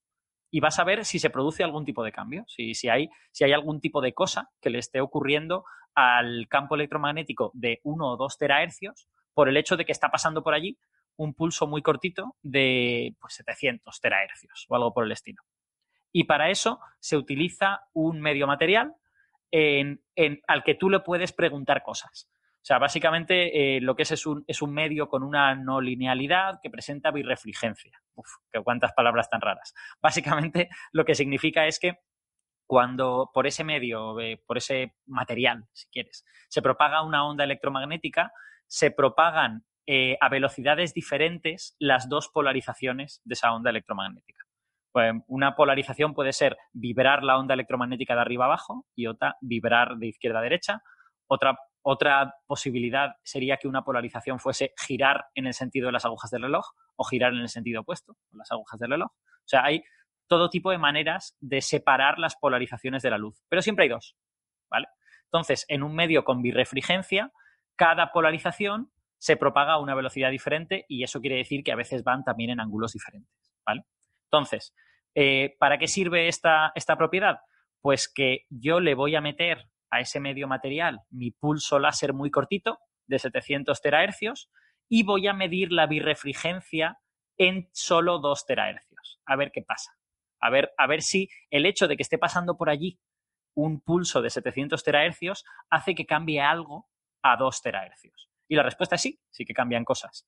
Entonces, eh, solo esta observación por sí misma podría no ser suficiente. Solo esta observación tú podrías decir, hombre, ahí puede estar pasando cualquier cosa, esos fotones de 700 terahercios que están pasando por ahí, pues le están haciendo algo al medio, no sé cuánto, no sé más, no sé menos, pero la gracia es que cuando utilizas un pulso ultracorto como este, es imposible que puedas estar generando un fotón de 2 terahercios. Es totalmente imposible porque no cabe, literalmente. O sea, como estás usando un pulso tan cortito, el fotón de 2 terahercios ha de ser mucho más largo. Entonces, aunque se estuviera produciendo allí cosas no lineales, complicadas, extrañas, tal y cual, es que no puede ser. Lo, que tú estás viendo no puede ser el resultado de un fotón de 2 terahercios. Tiene que ser algo que está pasándole al vacío de 2 terahercios. Porque no, no hay tiempo material para generar un, un fotón de 2 terahercios. Entonces es muy interesante. O sea, lo que quieres Eh, decir perdona, es que Héctor, sí. mandas, eh, sí, a ver si entiendo, mandas un pulso extremadamente breve y ves que en escalas de tiempo mucho más largas que ese pulso, el vacío está reaccionando. O sea, cuando ya el pulso ha pasado, ha terminado, ya no está ahí, el- el- de alguna forma ese pulso le ha hecho algo al vacío que luego mm, hace que ese vacío durante miles de veces más tiempo esté eh, reaccionando, produciendo una vibración de ese campo electromagnético. Es como si le hubieras dado una sacudida y durante mucho tiempo más es, ese, ese mar que tú has sacudido estuviera produciendo olas durante mil veces más tiempo del que tú le has pegado la sacudida. ¿Es algo Exacto, así? pero Sí. cuidado, cuidado, esas olas no son fotones reales. Esas olas son cosas de estas que le ocurren al vacío, partículas virtuales o lo que sea. Y, y es exactamente así, y la manera que tú tienes de medir esto es mandar un segundo pulso. Es decir, tú mandas un primer pulso y luego mandas otro eh, muy parecido, pero retrasado un cierto tiempo, y ese tiempo de retraso te permite medir en qué medida el primer pulso ha perturbado el vacío y ha cambiado las propiedades del material. Que al, al final lo que tú mides en el material es esta birrefringencia, que yo reconozco que no sé cómo se mide experimentalmente, pero, pero el, el hecho de que el material Bueno, presente puede ser, una si birref- cogen diferentes ángulos de propagación, si la birrefringencia cambia, o sea, puede ser que tengas dos haces separados en diferentes... Mm. O sea, no lo sé, yo no he leído el paper, pero, pero vamos, la, la birrefringencia en material en principio es fácil de determinar. En, en el paper hay un dibujito, que es la figura 1C, que sugiere que harán algo parecido a lo que tú dices, porque efectivamente señalan como dos haces en, en direcciones diferentes para las, para las dos polarizaciones. Igual, igual hacen algo así, pero reconozco que la parte experimental es la que más me cuesta entender porque, porque no soy de este campo. Vale. Eh, Pero, pero entonces no están midiendo las propiedades del material o, o- sino del, del propio vacío. Es que eso es lo que no entiendo muy bien. Usan el material como detector de alguna forma. Pero el, Exacto. pero el- Usan, ¿sí? Usan el material como, como smoking gun, si quieres, como, como eh, eh, es decir, los cambios en el material a esa frecuencia de 2 terahercios no se pueden atribuir a que esté pasando un fotón de 2 terahercios. Por lo tanto, los tienes que interpretar como cambios inducidos por el vacío electromagnético en el material. y no pueden de hecho- ser cambios en la propia estructura del material, en los átomos que lo forman. Es, es la parte que no me queda Mm. clara. Yo entiendo que si eso ocurriera, tú eh, observarías otro tipo de efectos. Es decir, observarías, por ejemplo, que se producen fonones. Eh, fonones son como oscilaciones acústicas en el, material. Y, y, de hecho, ellos son cuidadosos de hacer estas observaciones a diferentes temperaturas. Eh, cuando hacen la observación a temperaturas muy altas, el efecto del vacío es inapreciable, no ves nada. Entiendo que porque ocurren todas estas cosas, o sea, tienes ahí oscilaciones térmicas, tienes ahí todo tipo de cosas, y solo observan de verdad los efectos del vacío cuando bajan hasta 4 Kelvin, o sea, menos 269 grados. Y ahí, con unas barras de error grandes, ¿vale? No vamos a decir lo contrario, las barras de error son grandes, eh, sí que observan una serie de eh, picos y valles, que, ahora, que ahora explicaré exactamente lo que son, que no se pueden atribuir a que el material se esté moviendo, porque, porque está extremadamente frío, ¿no? Aún así, ellos dedican un tiempo, dedican una cierta discusión a qué narices podría ser esto. Y, y, bueno, dicen que efectivamente requeriría un trabajo teórico para comprobar mediante una teoría rigurosa qué es exactamente lo que está pasando ahí, tal y cual, pero que por descarte de muchas otras cosas y por el hecho de que lo que miden se parece a lo que esperas ver del vacío, eh, llegan a la conclusión de que debería ser el vacío. Claro, porque hay, Entonces, si quieres... porque hay una Sí, teoría sí, de fondo que te respalda los resultados que estás obteniendo, claro. Eso es. Entonces, si quieres, te explico muy brevemente lo que, lo que se mide, básicamente. O sea, ellos lo que hacen es mm, mandar el primer pulso y luego mandar el segundo con diferentes retrasos respecto al primero, pues eh, un eh, pico segundo después del primero, dos picosegundos después del primero, medio pico segundo, pico segundos son 10 elevado a menos 12, son billonésimas de segundo. Eh, y van midiendo las diferencias entre una cosa y otra. Y esencialmente lo que observan es que cuando tú mandas el segundo pulso muy, muy cerca del primero, siempre encuentras algún tipo de, efecto en el material que puedes atribuir al paso del primer pulso, lógicamente. Pero cuando, a medida que vas alejando el segundo pulso del primero, esos efectos desaparecen y en un momento dado vuelven a crecer otra vez. al cabo de, a ver, déjame que lo mire bien, al cabo de medio pico segundo vuelven a crecer otra vez. Y luego vuelven a bajar. Y al cabo de, eh, a ver cómo es, de un picosegundo, vuelven a subir otra vez, ¿vale? Entonces, tú estás observando ahí lo que se llama una correlación. O sea, estás, estás viendo que cuando tú mandas el primer pulso y el segundo separados por medio picosegundo, aparecen más, más eventos de birrefringencia de estos de los que estarías esperando normalmente.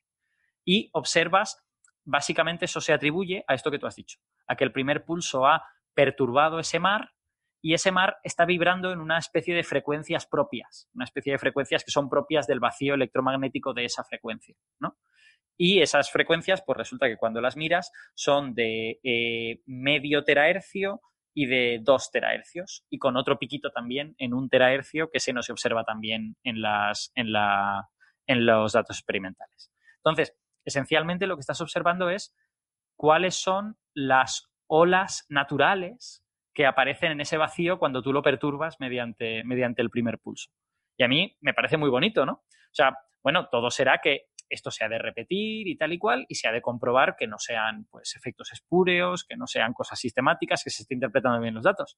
Pero si se están interpretando bien, en realidad estás viendo que al vacío le gustan las oscilaciones de 2 terahercios y le gustan las oscilaciones de medio terahercio. Entonces, bueno, pues Qué flipante, ¿no? Como si fueran unos modos propios de oscilación, ¿no? O algo así. Sí, efectivamente. Yo entiendo que serían también diferentes si no estuvieras en el material. Debe de ser los modos propios del vacío de un terahercio de 2 en composición con ese material, o algo por el estilo. Igual, no, estoy seguro si en el vacío serían diferentes. No, no soy súper experto en qué pasa cuando metes un material. Pero, pero bueno, es súper interesante, ¿no? Ninguna de estas cosas está ocurriendo por un fotón de verdad todo esto está ocurriendo a través pues, de estas cosas que llamamos partículas virtuales, o que todo es virtual y sin embargo está afectando al material y tú lo puedes medir y tiene una interpretación tan clara como que encuentras más eventos a dos eh, a un picosegundo y a dos picosegundos de los que deberías encontrar y ya está flipante eso sí pues barras de error muy grandes ¿eh? repitamos repitamos esto las barras de error son pues casi una tercera parte de la señal. O sea, son grandes, grandes, grandes. Sí, pero bueno, no sé, para mí es el resultado cualitativo lo que es impresionante, ¿no? Encontrar esos modos propios, por así decirlo. Y luego está el siguiente, la siguiente letter, que es esta, la, de MacLeod eh, y colaboradores, que es sobre radiación Cherenkov en el vacío. Y esto sí que es flipante, porque claro, es casi un contrasentido. Eh, por eso te decía que son comportamientos de materiales, ¿no? Siempre nos han dicho que nada puede ir más rápido que la velocidad de la luz en el vacío, pero que en un medio material la luz se propaga más despacio. Entonces, sí que puede haber cosas que se propaguen, ondas que se propaguen más rápido que la velocidad de la luz en un material. Y aquí en este paper lo que dicen es que se puede polarizar el vacío con un campo eléctrico, ahora nos explicarás lo que es, de tal manera que cambia el índice de refracción eh, por esa polarización, con lo cual las ondas electromagnéticas se propagan más despacio por ahí y entonces algo podría ir más rápido que eso y generar radiación Cherenkov. Pero sería radiación Cherenkov en el vacío, solo que es un vacío que tú has eh, alterado eléctricamente para que se comporte como un material. Es, algo así, ¿no? Sí, es, literalmente lo que has dicho. Y, de hecho, eh, la terminología en castellano eh, es la que parece contradictoria, ¿no? Y parece muy loca, porque tú piensas en radiación Cherenkov y piensas en que eso tiene que ocurrir dentro de un material, por lo que tú has dicho, porque necesitas, la radiación Cherenkov ocurre cuando una partícula se mueve más rápido que la luz. Y si estás en el vacío, ¿cómo se va a mover algo más rápido que la luz? Lo prohíbe la relatividad especial. No puede ocurrir. Pero la, la trampa es esta que tú has dicho, que resulta que como el vacío no es un ente pasivo y no es, no es una cosa que simplemente esté ahí esperando a que alguien llegue y la llene, pues cuando tú a ese vacío le metes un campo eléctrico, un campo magnético muy potente, eso sí, han de ser campos de, una intensidad gigantesca, eh, resulta que ese vacío empieza a responder. De la misma manera que ha respondido antes al, pulso láser este ultracorto que le hemos mandado. ¿Cómo responde? Pues responde eh, a través de partículas virtuales, ¿vale? O sea, quiere decir, en un físico de partículas entendería esa respuesta del vacío como eh, en el vacío se crea una, un par virtual de electrón y positrón y son ese electrón y ese positrón los que interaccionan con el campo ese tan intenso que tú has puesto. El vacío no lo va a hacer, pero el vacío tiene una estructura que tú puedes entender como generada por esos pares virtuales de electrón y positrón. a mí me gusta siempre hacer la precisión de que esto lo está haciendo el vacío y en el vacío no hay electrones y positrones reales, son, son virtuales, ¿no? Entonces, cuidado con estas analogías, ¿no? Pero, pero verdaderamente tú matemáticamente lo puedes entender así. En ese vacío, eh, parte de la estructura del vacío se puede entender como pares electrón-positrón que se están produciendo y esos pares son los que van a interaccionar con el campo eléctrico que llega. ¿Qué es lo que ocurre cuando llega ese campo eléctrico?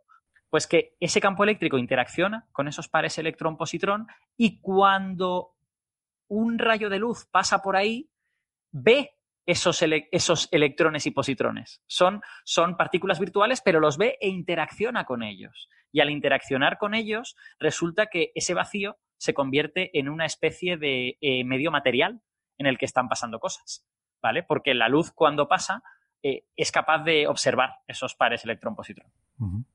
Es como esto de la polarización en medios materiales eh, es muy sencillo. Tú tienes un medio material y está hecho de átomos o de moléculas o lo que sea que tienen cargas positivas y negativas. Entonces, cuando aplicas un campo eléctrico muy fuerte, aunque esos átomos son neutros y esas moléculas son neutras, pero al aplicarle un campo eléctrico muy fuerte, la parte positiva del átomo se mueve en una dirección, la negativa en otra, se queda como estirado, de forma que la carga positiva está más hacia un lado, la negativa más hacia el otro, por ese campo eléctrico tan fuerte que le hemos puesto, con lo cual se separan un poco esas cargas, ¿no?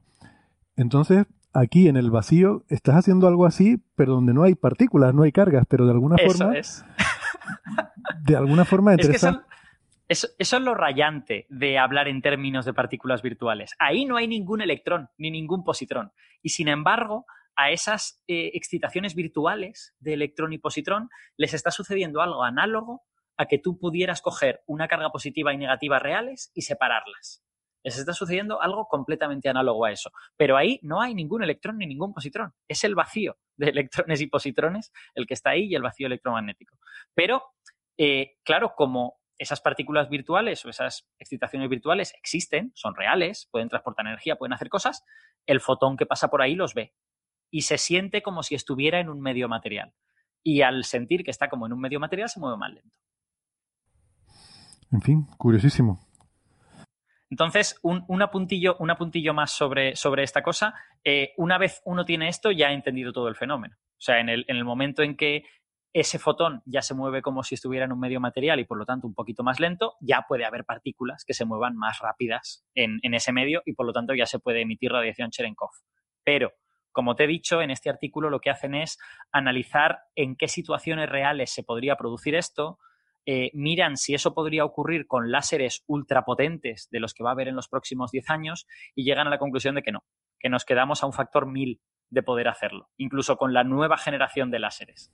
Entonces, bueno, esto quizás sea algo que veamos en laboratorio algún día antes de morirnos, pero sucederá, no sé, dentro de 25 o 30 años, posiblemente. De Luego, luego, luego se hacen un análisis gracioso de en lugares con campos magnéticos muy intensos, como por ejemplo magnetares o púlsares, y llegan a la conclusión de que en las atmósferas de ciertos púlsares con campos magnéticos muy intensos, esta radiación Cherenkov del vacío podría ser predominante.